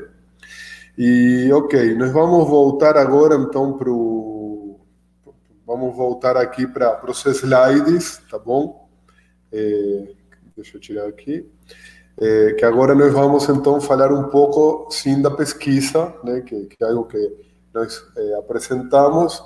É, provavelmente né, algumas das comunidades ou muitas das que estão nos assistindo participaram dessa pesquisa e queremos agradecer né, por, por isso. É uma pesquisa Eh, na verdade, não, não, até hoje mesmo estávamos vendo com outros países, né, o que foi feito em outros lugares, eh, inclusive a nível mundial, no, não, não houve uma mobilização com um número tão grande de comunidades terapêuticas para entender como estavam funcionando as comunidades em nenhum lugar do mundo. Tá? Então, esse, essa amostra de 144 comunidades terapêuticas que terminou tendo essa pesquisa é, algo que está realmente assim né, muito em evidência no cenário mundial, porque nenhum país conseguiu em tão pouco tempo se mobilizar com um volume tão grande. Né? Dessas 144 comunidades, então nós temos né, 116, 80% que eh, eram comunidades terapêuticas filiadas e 28 não filiadas. E nós fizemos algumas análises nesses dados, eh, eu vou apresentar um pouco da, da, da análise aqui, depois nós estamos preparando já um, um, um artigo para publicar com análise completa de tudo que foi, né, eh, de tudo que, que foi apresentado por vocês, né, que participaram dessa pesquisa, é, para ter uma noção, uma análise descritiva, basicamente. Tá? É, uma primeira coisa, teve é, duas comunidades que falaram que tiveram casos suspeitos, uma delas depois teve confirmação, é, numa comunidade que não, não era filiada. Né? Não, não, que as comunidades filiadas não poderiam ter, inclusive é, nós ficamos sabendo hoje de uma comunidade filiada que teve um caso confirmado né, e está colocando em quarentena a comunidade inteira porque acabou de ter um caso confirmado, né, algo que não, não está isento acontecer. O problema é qual é o protocolo com, com isso, né, pelo que a comunidade relatou no relatório, né, no questionário, parece que tiveram de fato a, né, a atitude mais adequada, que foi né, encaminhar primeiro para a rede de saúde a pessoa, interromper né, todos os acolhimentos e saídas, é, só uma coisa, nesse artigo que nós vamos divulgar, nós não vamos divulgar o nome das comunidades, obviamente. A gente vai divulgar só os dados é, de característica. Né? Tá? Aqui temos a taxa de resposta é, por comunidade. Tá? São Paulo, Minas Gerais e Rio Grande do Sul foram os três estados com maior é, índice de resposta. É interessante analisar né, que, primeiro, obviamente, né, em São Paulo, a FEBRAC tem né, a gestão do programa Recomeço, como todo mundo sabe, o que traz um volume de comunidades maior. Porém, esse número, né, para quem conhece a nota técnica e o, e o relatório do IPEA, que saiu em 2017, uma pesquisa feita com mil comunidades, né, online também foi por telefone, por eh, os três estados que aparecem né, com mais com maior taxa de resposta são exatamente os mesmos nessa mesma ordem São Paulo Minas Gerais e Rio Grande do Sul tá? então podemos dizer que né, eh, também demonstra um pouco da distribuição das comunidades terapêuticas pelo Brasil e aqui vemos também que bom temos eh, são 19 estados que responderam alguns com uma única comunidade respondendo mas né? Todas as regiões responderam né? e 19 estados responderam, o que também bem interessante, né? 70% dos estados do país respondendo eh, essa pesquisa. Né, é quem que respondeu, né? Eh, diretor, gestor, coordenador, psicólogo, assistente social, responsável técnico.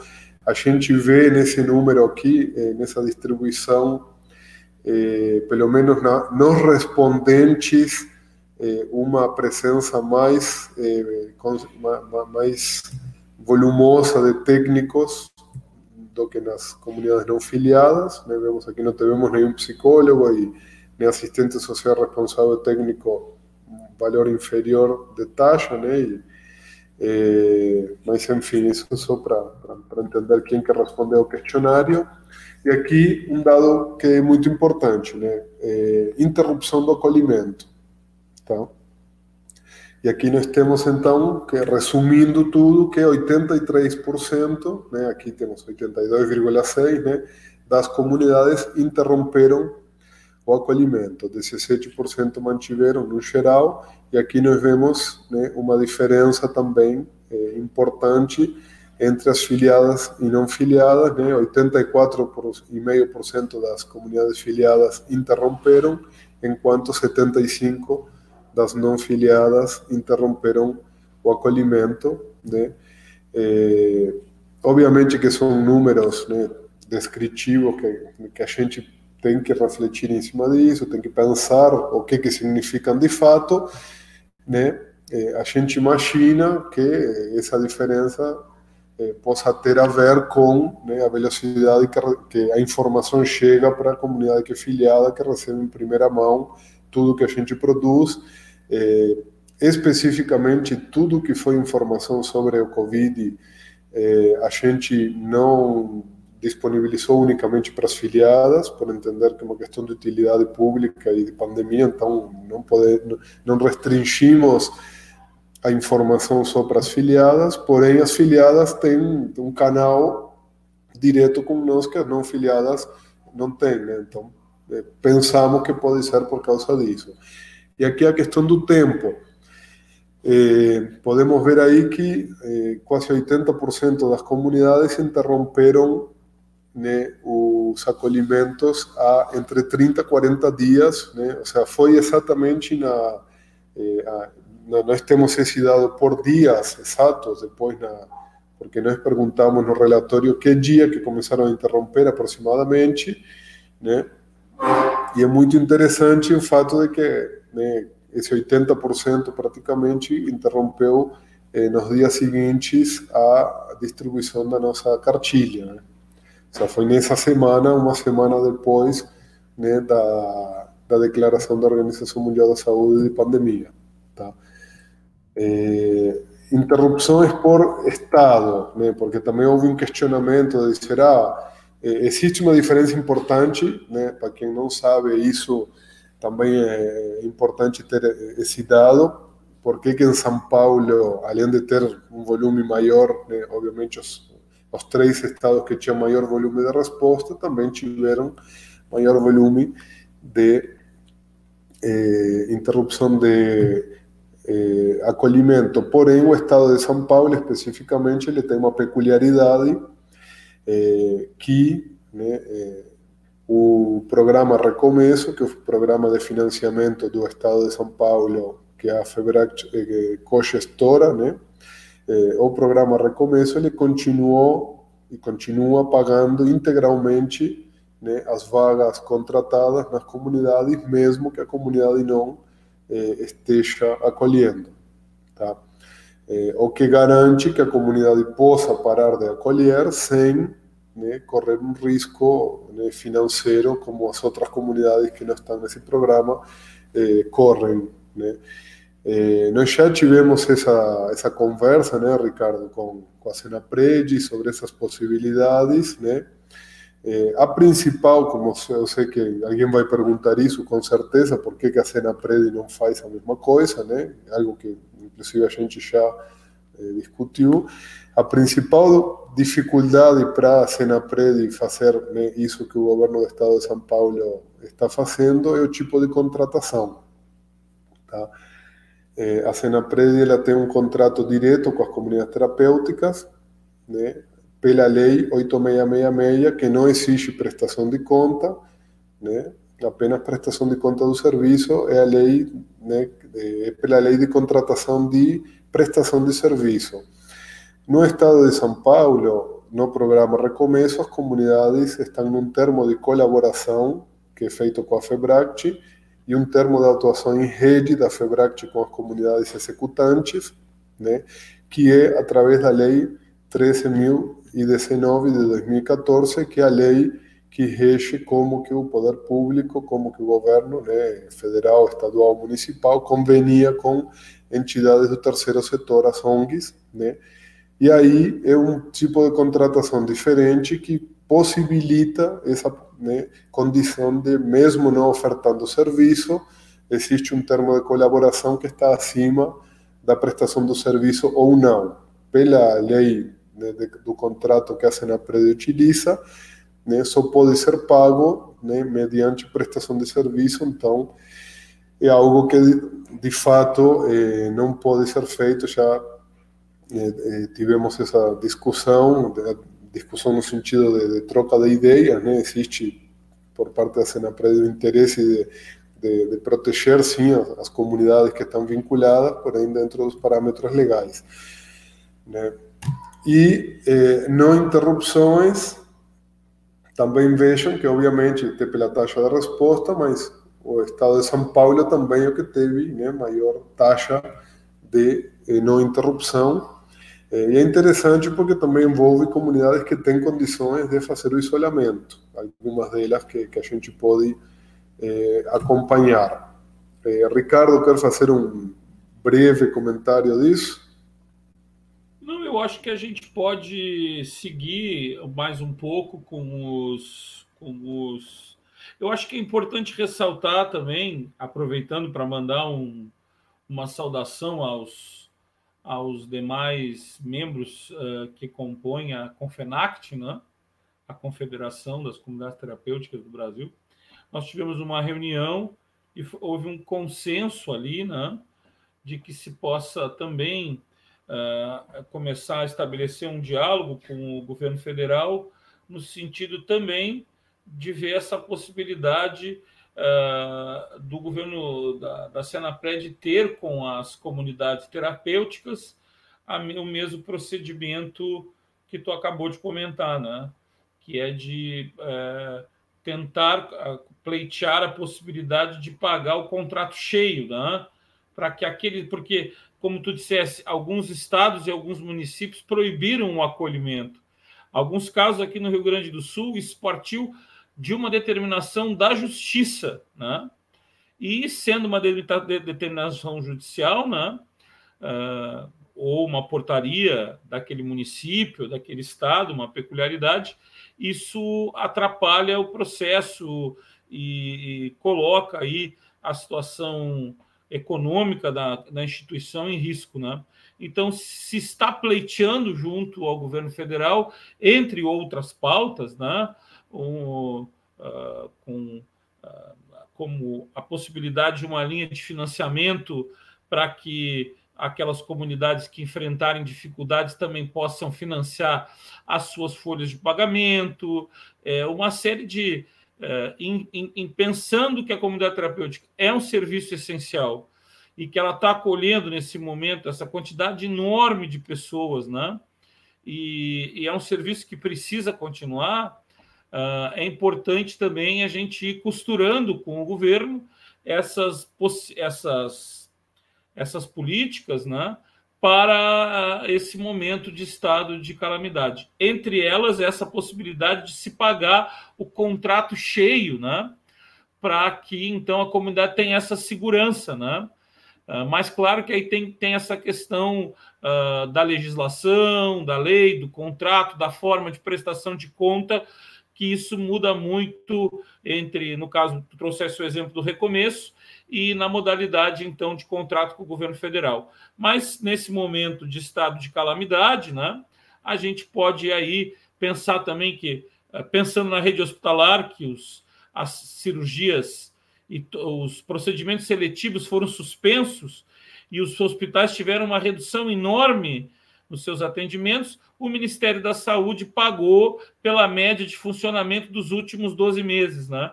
como se os hospitais estivessem atendendo todos os serviços, o que não está acontecendo, só os serviços de emergência, está tudo liberado para atender o coronavírus.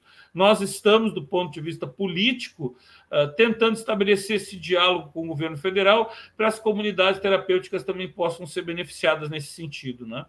É uma luta que a gente está uh, travando. Lógico que a gente tem uma enorme parceria com a Senapred e uma capacidade de diálogo muito legal, que vai nos ajudar a tentar encontrar aí, uh, junto com as outras instituições todas, um, um caminho aberto de diálogo nesse sentido. Legal. Eh, só vou responder aí, surgiu um, uma discussão no grupo eh, do nosso amigo Pichi Auer, né, eh, que trouxe a questão do, eh, da realização do, de testes, né, Eh, vocês viram que, inclusive, eh, está isso na portaria, que se a pessoa tem um teste negativo, não precisa eh, não, não precisaria nem da questão do isolamento, porém, é, depois já responderam abaixo, né, que é, o acesso a testes já tem sido muito difícil para a população em geral, né? Sem dúvida, o ideal seria fazer o teste. Depois, o Paulo pergunta, e eu teve duas perguntas sobre como acontece na saída, quando vai e volta, né? Isso nós vamos ver daqui a pouco qual tem sido, né? O protocolo mais comum nas comunidades foi uma das perguntas também, né? É, então, é importante assim entender que nós estamos lidando é, com uma situação de recurso extremamente limitado, né? Em que a gente está trabalhando, e na verdade não, não é a gente, vocês estão trabalhando, né, e os seus municípios, as suas redes de saúde, estão trabalhando de fato num, com, com, recursos né, muito abaixo do, do, minimamente necessários. Né? Então, é, é, a parte mais difícil de tudo. Né? Opa. É, sim. Não, e acho que é importante só lembrar aqui que o Brasil, nesse momento, é um dos países ou o país, eu não sei em que ranking está necessariamente, mas que menos, menos realiza testes por milhão de pessoas. Uhum. Então, isso impacta em subnotificação, isso impacta em uma série de coisas. Eu, essa semana aqui, ouvi de um profissional muito competente e, e muito próximo que iria, estava saindo para ir fazer um teste e valores de até 750 reais para fazer um teste. Então, nós não estamos numa situação uh, fácil. O, o, Brasil, nesse momento, o, o interesse dele não, não é o teste, né? Então, não é uma situação é, simples.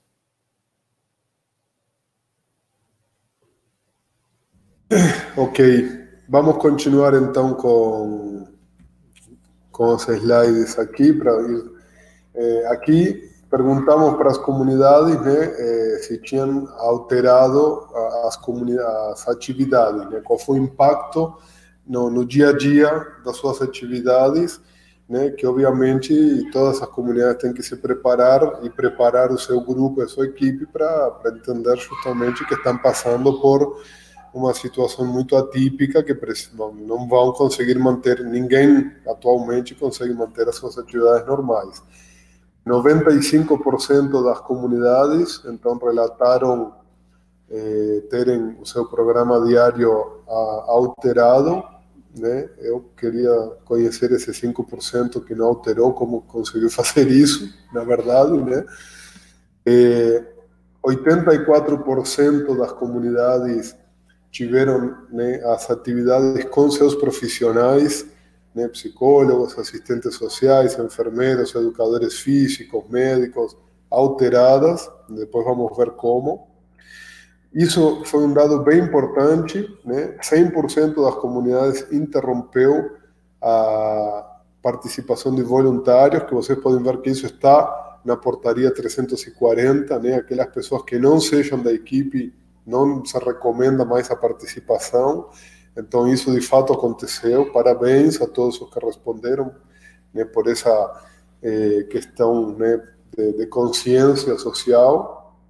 Perguntaram das visitas, 94% das comunidades interromperam as visitas familiares.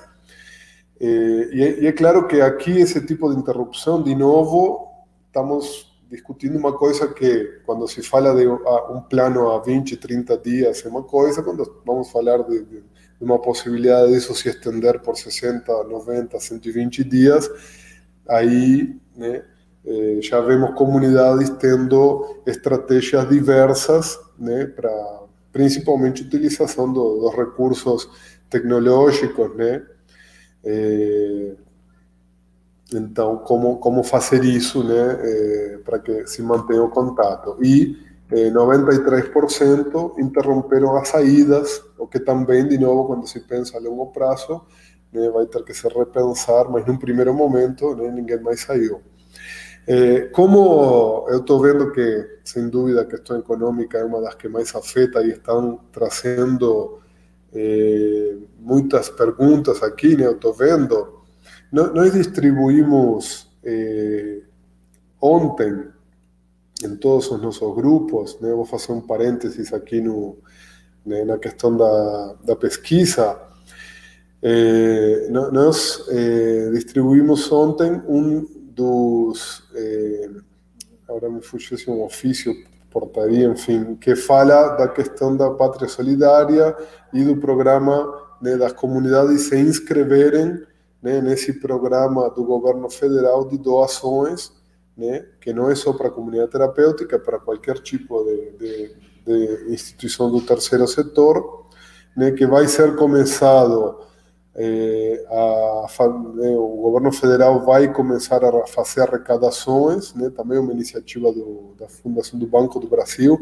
não é a Fundação Brasil daquele outro fundo que fechava ontem a inscrição, esse outro que distribuímos depois, é, e que através desse fundo, né, é, desse programa, é, as comunidades poderiam então conseguir algum tipo de recurso que contribua nesse processo nós vamos ter eh, uma ou live ou algum né, podcast. Acho que muitos de vocês viram que agora a Febract também está no Spotify.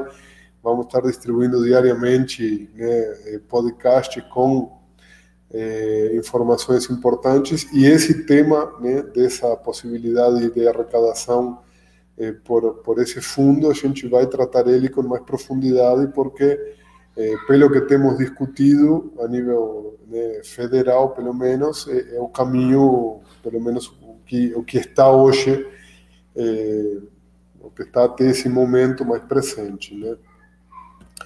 Vou continuar aqui, depois a gente retoma esse assunto no final, se for o caso. É, profissionais em home office, né?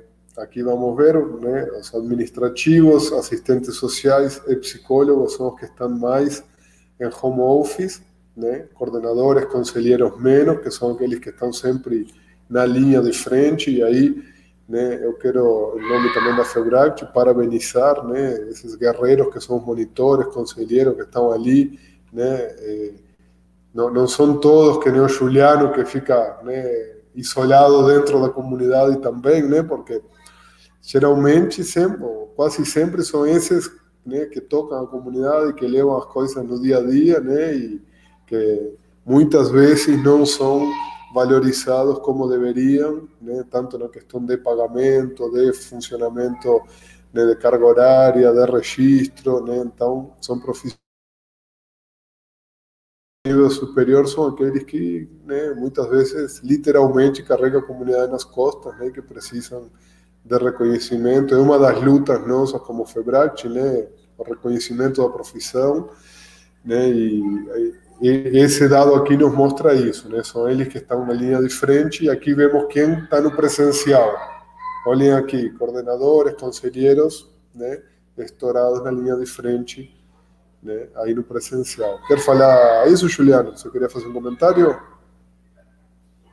Não, comentário, meus comentários. É, aqui a gente fala que. É... então você pode, você tem direito, né? Não, aqui a gente fala que é a galera que segura o BO. Isso aí, é quem segura o BO e muitas vezes, né, é, acabam ficando, né, como de segunda categoria e não são, né, sem dúvida, são aqueles que mais precisam de formação, de serem valorizados, né, pois são eles que, que é tocam é a comunidade. É quem machuca o calcanhar. Ô, Ricardo, eu tô ouvindo o Otávio, tá? Não, não é o Otávio, é, o Gabriel. Ei, beleza. O, tá o, Ricardo está mutado. Ah, é? Eu tô, tá bom. Eu tô adorando ter o poder de mutar ele, você não imagina. Né? É, e aqui os profissionais com horário alterado. Né? Então, psicólogos, administrativos. Aqui, na verdade você, Juliano, se enquadra nos psicólogos com horário alterado, mas para mais, né? Não para menos, como é a, a taxa aí, né? E aqui uma coisa também que eh, um novo dado que, que tem uma diferença significativa né, entre as filiadas e não filiadas é a oferta de equipamento de proteção individual para os profissionais, né? Máscara, luva, álcool gel, né? 90% das filiadas responde que sim, está ofertando equipamento de proteção individual para as, a, as suas equipes e 70% das não filiadas né, relatam que sim estão ofertando. Tá? Ô, Pablo, aqui para essa casa da quarentena até avental. Até a mental. É, se necessário o uso, enfim, mas para algumas situações até o avental. Aquele hospitalar mesmo. É, e esse número aqui, é, eu também queria fazer uma ênfase né, numa diferenciação que a gente tem visto é, né, em vários tipos de convênio, com convênio da Senapred também, né? É, o, o, número de, de, comunidades filiadas à FEBRACT que acessa os convênios normalmente é bem maior que as não filiadas. Né? Nós temos tido esse, essa comparação né, quantitativa, né, é, e que acho que essa é uma das funções institucionais da FEBRACT, né, conseguir deixar a comunidade contribuir com que a comunidade se estruture legalmente, tecnicamente, né, documentalmente, para que eh, consigam acessar programas de financiamento que eu acredito que pode impactar né, em ações como essa, que comunidades que têm, estão inseridas em programas de financiamento possam ter mais condições né, de, de poder ofertar, né, ou poder arcar com um custo como é, é o equipamento de proteção individual para suas equipes. É, atividades que se mantiveram, né? Então aqui também vamos ver a, a, as que continuam acontecendo, né? E aí vamos ver, que as atividades que obviamente dependem mais da equipe técnica, né, acabam tendo menos né, frequência que né, aquelas que sim dependem dos monitores de novo, embora apareça aqui os técnicos também um pouco, tá? É, depois vocês vão ter esses slides, lembrem disso, né? É, e aqui as atividades que foram suspensas, né? Também, olha, quase 90% né, relata que, de acordo com aquele outro gráfico que já mostramos, né, de ter suspendido as atividades com as equipes externas, o atendimento social, né, um pouco menos, né, já aí 20%, 20% eliminou o atendimento psicológico, que significa que mantiveram, mas com horário reduzido, né, atividades externas, eh, as visitas, enfim, né, atividades que foram tendo que eh, eh, ter, to, foram tendo que ser modificadas, né. Aqui estão falando, né, não estou conseguindo acompanhar todas as perguntas, obviamente, né? É, desculpem se eu deixei passar várias. Aqui o Reginaldo está falando né, do que eu já disse, né? Difícil obter o resultado esperado no tratamento, né? Que isso que estamos num momento que o resultado esperado, eu acredito, é que a comunidade sobreviva até terminar isso, né? Muito além de, de obviamente, os resultados originais, né? Abre o áudio para mim aqui. Dois mais, dois mais um, Ricardo. Não, eu acho que essa colocação agora, as atividades suspensas prejudicam o, o tratamento. Eu acho que, eu acho que, enfim, é mais ou menos como as crianças que estão, né, é, tendo que assistir a aula por, por, por vídeo, não é? Não, enfim, as circunstâncias nos impõem isso, né? Mas eu acho que em se trabalhando isso de uma forma legal, né? É, enfim, é, o tratamento, o programa em si, ele ele não fica prejudicado, porque afinal esse exercício de paciência e resiliência, né? Que está sendo feito agora por todos os cidadãos ao redor do mundo, em alguns lugares com lockdown, né? onde as circunstâncias de isolamento são mais severas, né? é um exercício que pode ser terapeuticamente explorado no sentido de que lá adiante na vida nós vamos precisar criar resiliência emocional, uh, uh, uh, elementos cognitivos e comportamentais para poder enfrentar situações uh, estressoras, né? E eu acho que esse é um momento muito rico em que se perde por um lado, mas que se, se ganha muito por outro, né? É um momento que se pode ser é, a experiência fruto dessa dessa situação toda, ela pode trazer um benefício no, no reforço do ego do indivíduo, né? na capacidade dele entender a dinâmica da vida, que às vezes é muito. É, é, trabalha, é, é, meio que a arte do, do, da improbabilidade, né? A gente nunca sabe muito bem, daqui a pouco as coisas vão acontecendo. E acho que tem um valor essencial aí que a comunidade terapêutica pode trabalhar. Então, acho que a, a, o movimento de, das atividades que acabaram sendo restringidas abrem espaço para que outras sejam inseridas e, e outros conceitos e outras reflexões. Há pouco alguém colocou aqui uma mensagem dizendo: olha, o que nós estamos vivendo é uma quebra de paradigma, é um processo de desaprendizagem. Eu achei bem interessante a colocação. Eu não pude acompanhar quem era, quem era que colocou, né? E mais uma vez reforçando o que o Pablo falou, né? Eu, tenho, eu vi que tem fotos, eu recebi fotos de comunidades terapêuticas inteiras que estão nos assistindo, né? E achei que a ideia do, de valorizar a figura do, do monitor, do, do conselheiro, do, do dependente químico que se recuperou, que está dentro da comunidade terapêutica todo dia ah, na, nessa luta que a gente sabe que não é fácil, né? Merece a valoração e também essa, essa especificidade da pesquisa, né? A preocupação com elementos básicos de proteção para essas equipes que estão ali dentro, né? E, enfim, era a minha colocação, Pablo. Pensando nas atividades, não, pensando rapidamente nas atividades, né? A gente já tem alguns é, pesquisadores produzindo ciência no sentido das novas conexões neuronais que as pessoas vão estabelecer a partir dessa regra, dessa nova ordem mundial, né? Então, por exemplo, tem pessoas que, eu até falei isso numa live que eu fiz ontem, e a gente sabe que isso em comunidade terapêutica é muito comum, tem pessoa que praticamente vive de abraço, né? E aí, agora, como que ela faz sem poder abraçar as pessoas? O cérebro precisa se reorganizar diante dessa situação.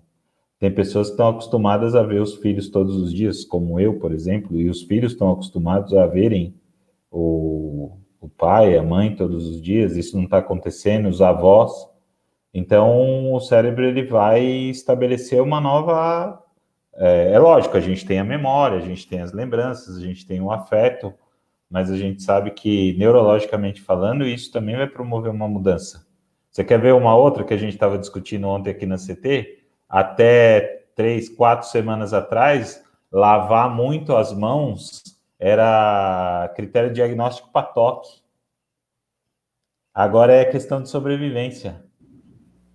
Pode responder isso aí, Juliano? As coisas estão mudando, né? Qual a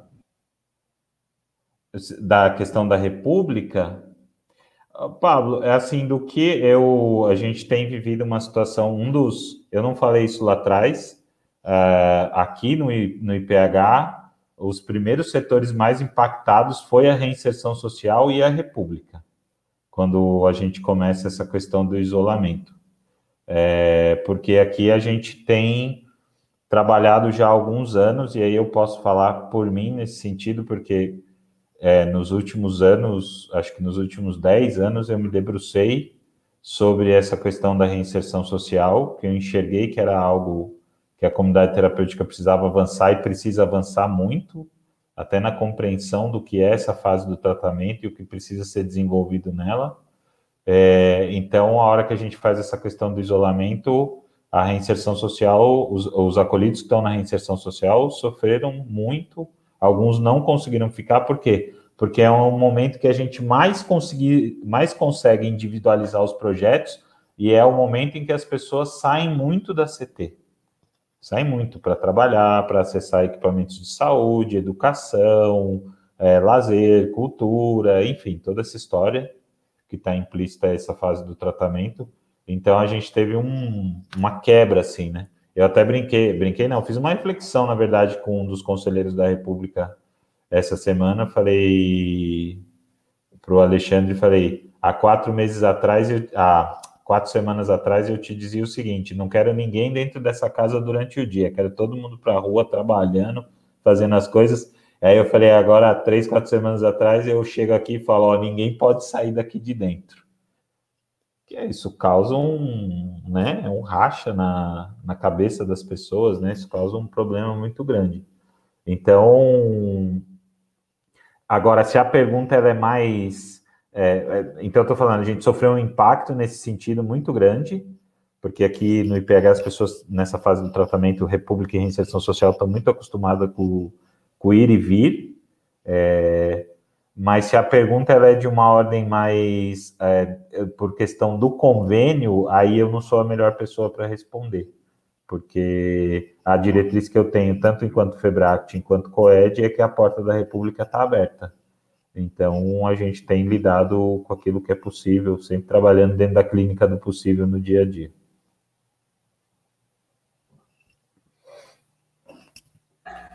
Bom, bom. Ai, ai, ai. Não, acho que é importante mandar um abraço aí, pessoal do Rio Grande do Sul, Goiás, né?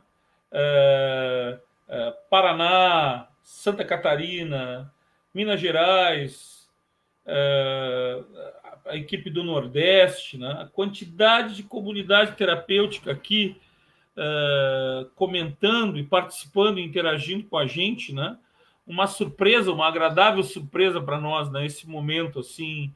Né? Um abraço para os conselheiros que estão aí. Célia, do primeiro desafio jovem, uh, primeiro desafio jovem do Brasil, lá em Brasília, junto com a Aerolenes, a, o Sones e a Shell, a Roseli, o Edson, o Billy, e aí nós vamos indo. O Paulo lá no Acre, lá que está reclamando que lá na comunidade terapêutica não tem sinal de internet, né? Acho que ele está nos acompanhando pelo celular, né?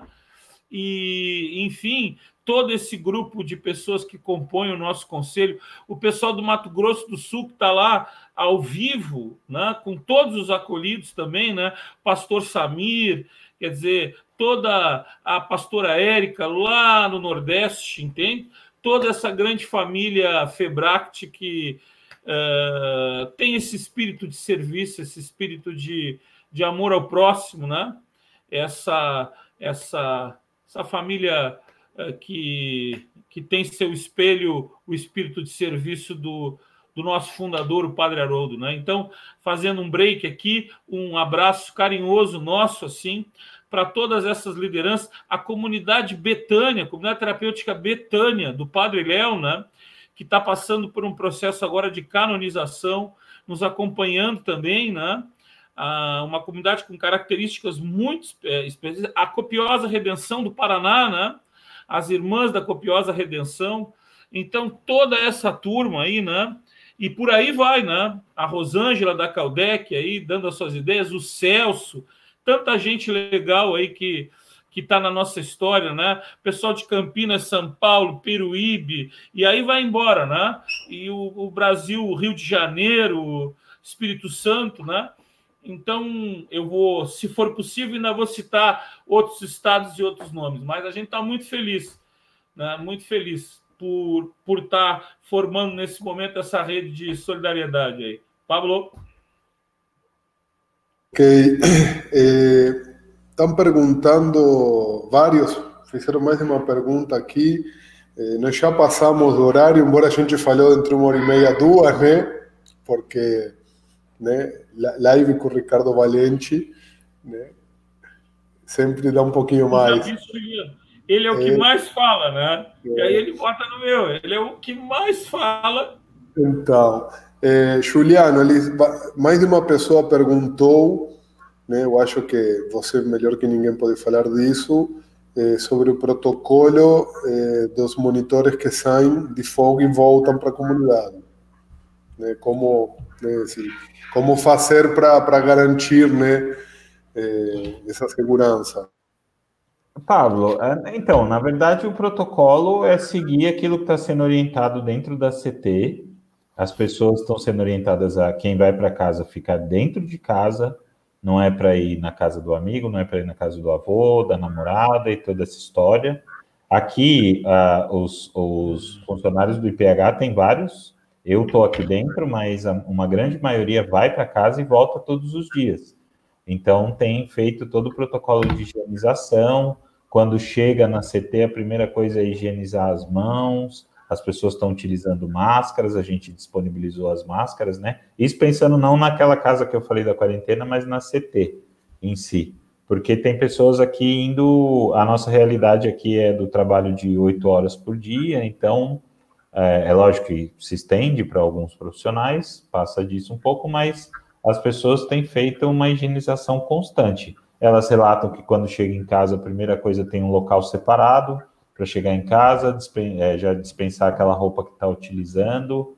Essa situação que nós estamos vendo de quem está seguindo as coisas, é, as diretrizes aí que está sendo passado rigorosamente. É banho, porque tem muitas pessoas que vão chegar em casa, tem que lidar com os filhos, né? Tem que ajudar é, nas questões escolares dos filhos, né? Esses dias eu até repliquei aqui um texto de uma colaboradora daqui do IPH que não trabalha aqui no, no, na, na CT, trabalha num outro serviço do IPH, e foi um, um texto muito forte que ela colocou na rede social dela, porque não é, é não é só o ir para casa e voltar, né? É quando você chega em casa e dá conta de tudo que tem em casa ainda, né? Então, por exemplo, as escolas que estão mandando as atividades para os filhos fazer à distância, é, é uma, não é uma crítica, é uma reflexão, assim, mas também é uma crítica. Estão achando que os pais são pedagogos, educadores, professores, né? E não são, né? É, é, tem é, ela escreve no texto dela, eu não consigo me lembrar como, é, eu não lembro agora é, como faz uma fração, é, porque ela estava 11 horas da noite tentando ajudar o filho a fazer uma, uma tarefa de casa que a escola mandou, à distância. Então, mas falando, desculpa devagar um pouco sobre isso, mas do protocolo é seguir rigorosamente todo o protocolo de higienização pessoal e dos locais onde está transitando. É isso, não tem outro caminho nesse momento. Não tem bicho de sete cabeças, assim, né? E tem uma preocupação com a coisa do álcool gel. Eu recebi muitas mensagens do pessoal preocupado com a utilização do álcool gel. Né? O ah. álcool gel é a segunda opção que a gente tem para desinfecção das mãos quando a gente não está, se a gente não tem acesso ao sabonete e à água. Que a principal ferramenta de limpeza e de desinfecção é o sabão, o sabonete e a água. Aí o pessoal, ah, mas sabonete antibactericida? Não, mas não estamos falando de bactéria, nós estamos falando de vírus. Então nós precisamos ter na comunidade disponibilidade de sabonete e uma e um ritual que esteja dentro dos procedimentos de lavagem de mãos como um processo rotineiro dentro da educação. E é. depois é. existem uma série de possibilidades para desinfecção da própria comunidade, né? Como olha, eh, tem Ricardo, receita eu vou para limpar, né? É, eu vou falar, falar uma coisa. Não, eu vou falar uma coisa que um amigo falou essa semana, é, e que aí me perdoem os que estão assistindo e vocês aqui, enfim, né? Ele falou, e ele falou especificamente dos homens, né? Ele falou, Juliano, se depois desse negócio o brasileiro pelo menos aprender a lavar a mão depois que ele urinar no banheiro, já vai ser uma grande coisa, ele falou. Desculpa, é que a gente sabe que tem muita gente que não tem essa prática, né? Sim. Vamos finalizar a parte da, da pesquisa, se vamos indo para o final, né?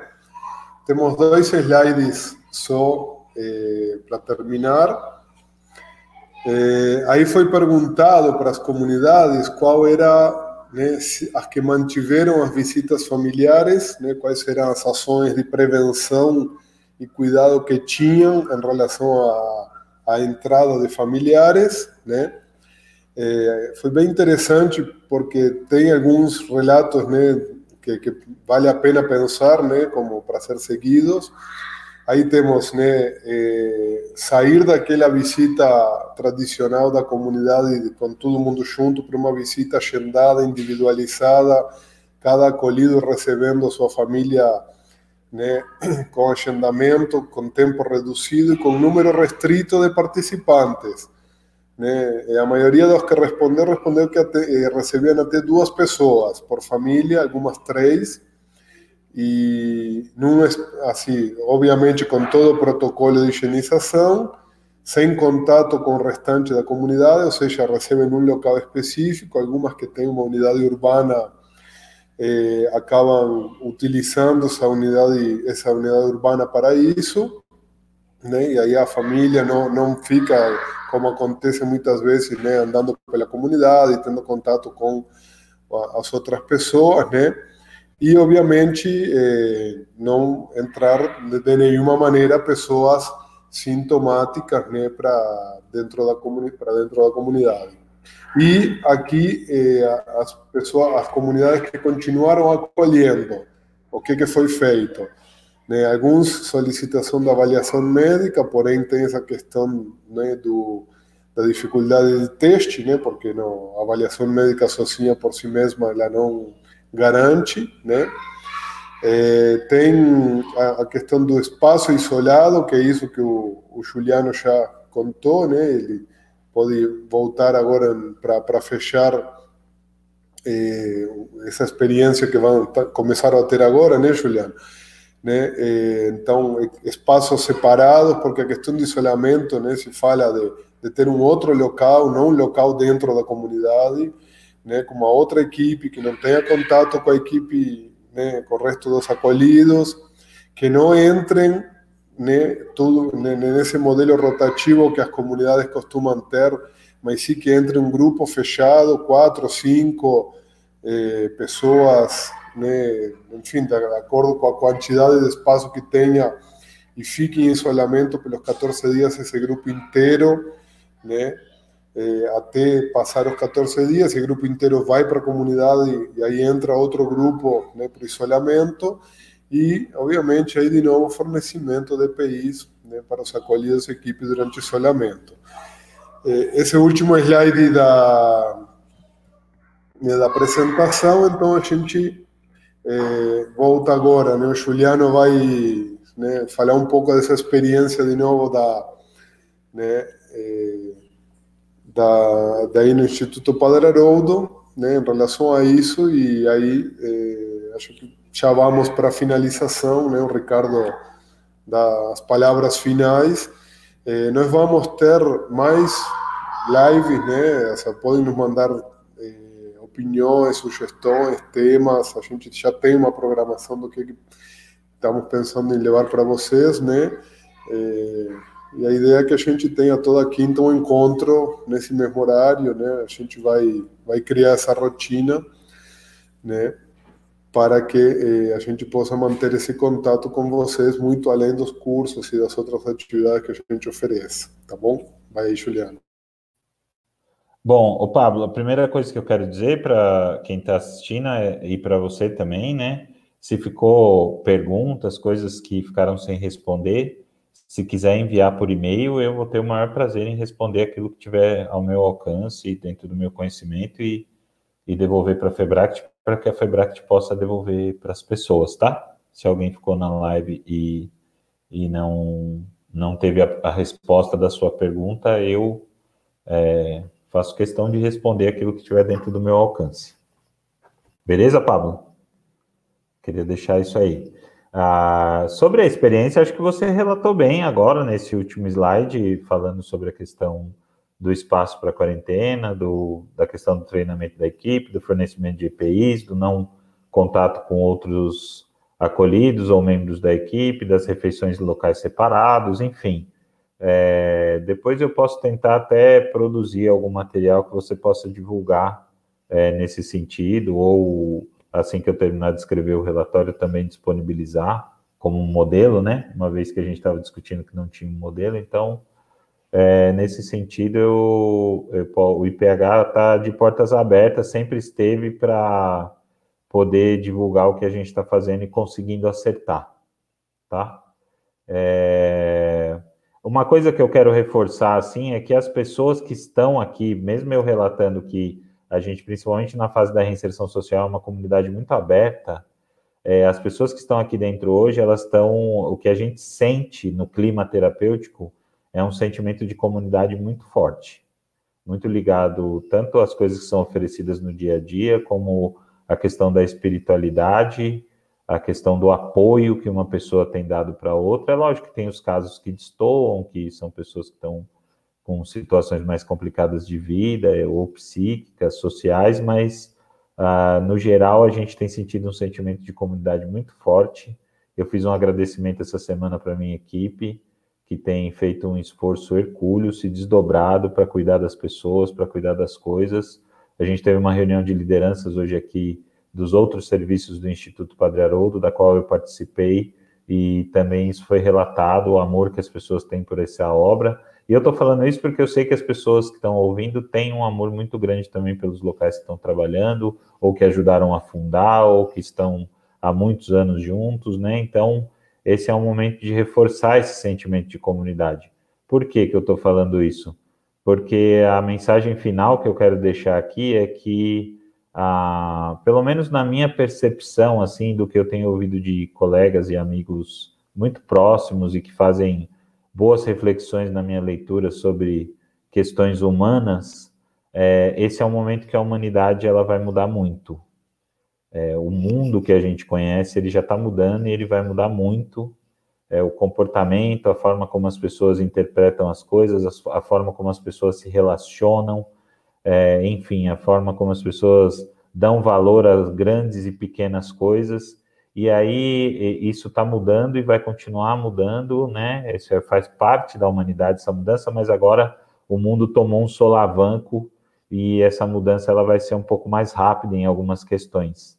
E aí eu não quero ir naquele conceito darwiniano radical de que vai é, sobreviver aquele que melhor se adaptar. Eu acho que eu vou mais, como eu falei hoje para o Ricardo na minha é, live ontem, eu citei o Kropotkin, né?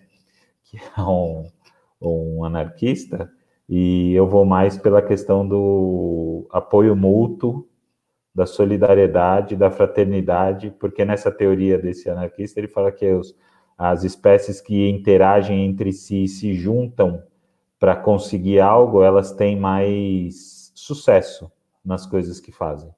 Então, eu acho que é hora de se juntar mesmo, dentro das diferenças, das diversidades, e conseguir é, lutar por um mundo mais fraterno, mais solidário, e que a gente consiga, é, consiga é, gerar mais apoio mútuo entre todos nós. Tá bom? Um beijo no coração de todo mundo que está na live e espero poder contribuir é, sempre que eu for convidado.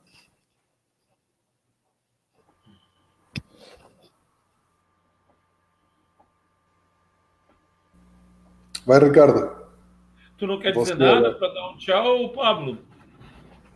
Não quer então, Não, já, já disse meu tchau, já estamos passados da hora, né, para todo mundo e só digo até a próxima para vocês, vamos trazer mais informações. Essa, já pedir, nós vamos disponibilizar esses slides, essa live vai estar no YouTube da Febract disponível, nós vamos estar distribuindo, vamos pôr em todas as redes sociais, Facebook, WhatsApp, Instagram, tudo vamos distribuir. Tanto aqueles que não eh, tiveram né, a possibilidade de eh, participar hoje, vocês vão, vão poder assistir depois tranquilamente, tá bom? Obrigado a todos mesmos pela participação. Nós tivemos, em média, 160 participantes o tempo todo, né? então, né? um número bem, bem significativo. Vamos para as palavras finais com o Ricardo. 160 conectados, né? Porque por detrás de uma câmera pode ter muito mais gente, né? Sim, eu recebi várias fotos por WhatsApp de, de comunidades inteiras que, e grupos, né? Com 10, 15, 20 pessoas assistindo, então, sem dúvida, muito mais que isso, né? Então, Obrigado, Pablo. Vou agradecer, né? Eu, essa, esse bate-papo descontraído, né? As brincadeiras que a gente tem aqui entre nós, assim, né? é, já cada um conhece as manias uns dos outros, né? É, cada um lutando também com as suas coisas, com as suas, as suas vicissitudes, né? Nesse momento. E eu acho que o, Juliano tem atrás dele a imagem da Nossa Senhora de Guadalupe, né? Que é uma imagem da Mãe de Jesus, né? Essa imagem uh, tão, tão mística, né? Essa senhora cercada de, de sol, com, as lua, com a lua debaixo dos seus pés, né? com essa coroa, essa rainha que apareceu para os índios, né? Para o povo pobre, para o povo sofrido, né? Uh, a mãe de Guadalupe, a latina, americana, como Nossa Senhora Aparecida, padroeira do Brasil, né? eu acho que traz a imagem é, da importância da fé, do amor e da esperança, né? Nesse momento é, difícil que a gente atravessa, né? Eu acho que, não sei se felizmente ou infelizmente, a gente não muda e as mudanças não acontecem na nossa vida nos momentos de grande euforia, de grande alegria. A gente se transforma e a gente muda nesses momentos assim em que muitas vezes a dor, o estresse, a dificuldade, ela bate na nossa porta, né? Mas lembrando da proteção divina, como o Padre Haroldo gostava de chamar, né? a divina majestade, né? Essa força acima de todas as forças, né? Esse elo maior que liga todos os seres humanos. A gente vem de uma quaresma, de uma Páscoa, né, em que a gente recebemos uma mensagem do nosso presidente falando da conduta de São Pedro no barco, né, enquanto os outros estavam lá preocupados que o peixe não vinha para comer, é, o Pedro olha e vê na praia e enxerga né, é, Jesus Cristo ressuscitar, se joga na água e vai atrás dele, né?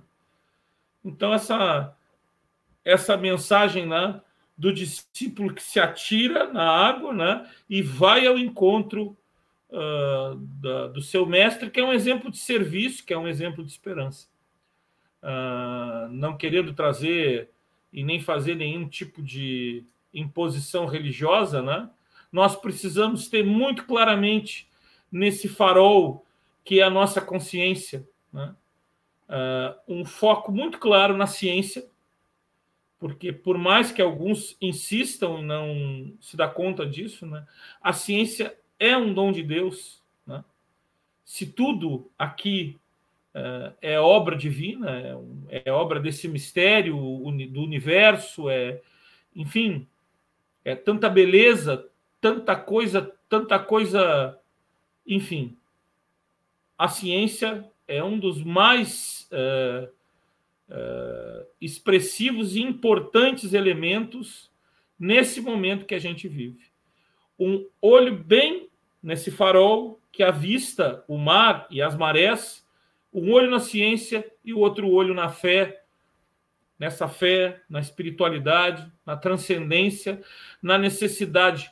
Acho que tem um ditado importante para esse momento: a fé remove montanhas, mas não esqueça de levar a sua pá, porque você vai ter que fazer a sua parte nós vamos ter que trabalhar juntos, né?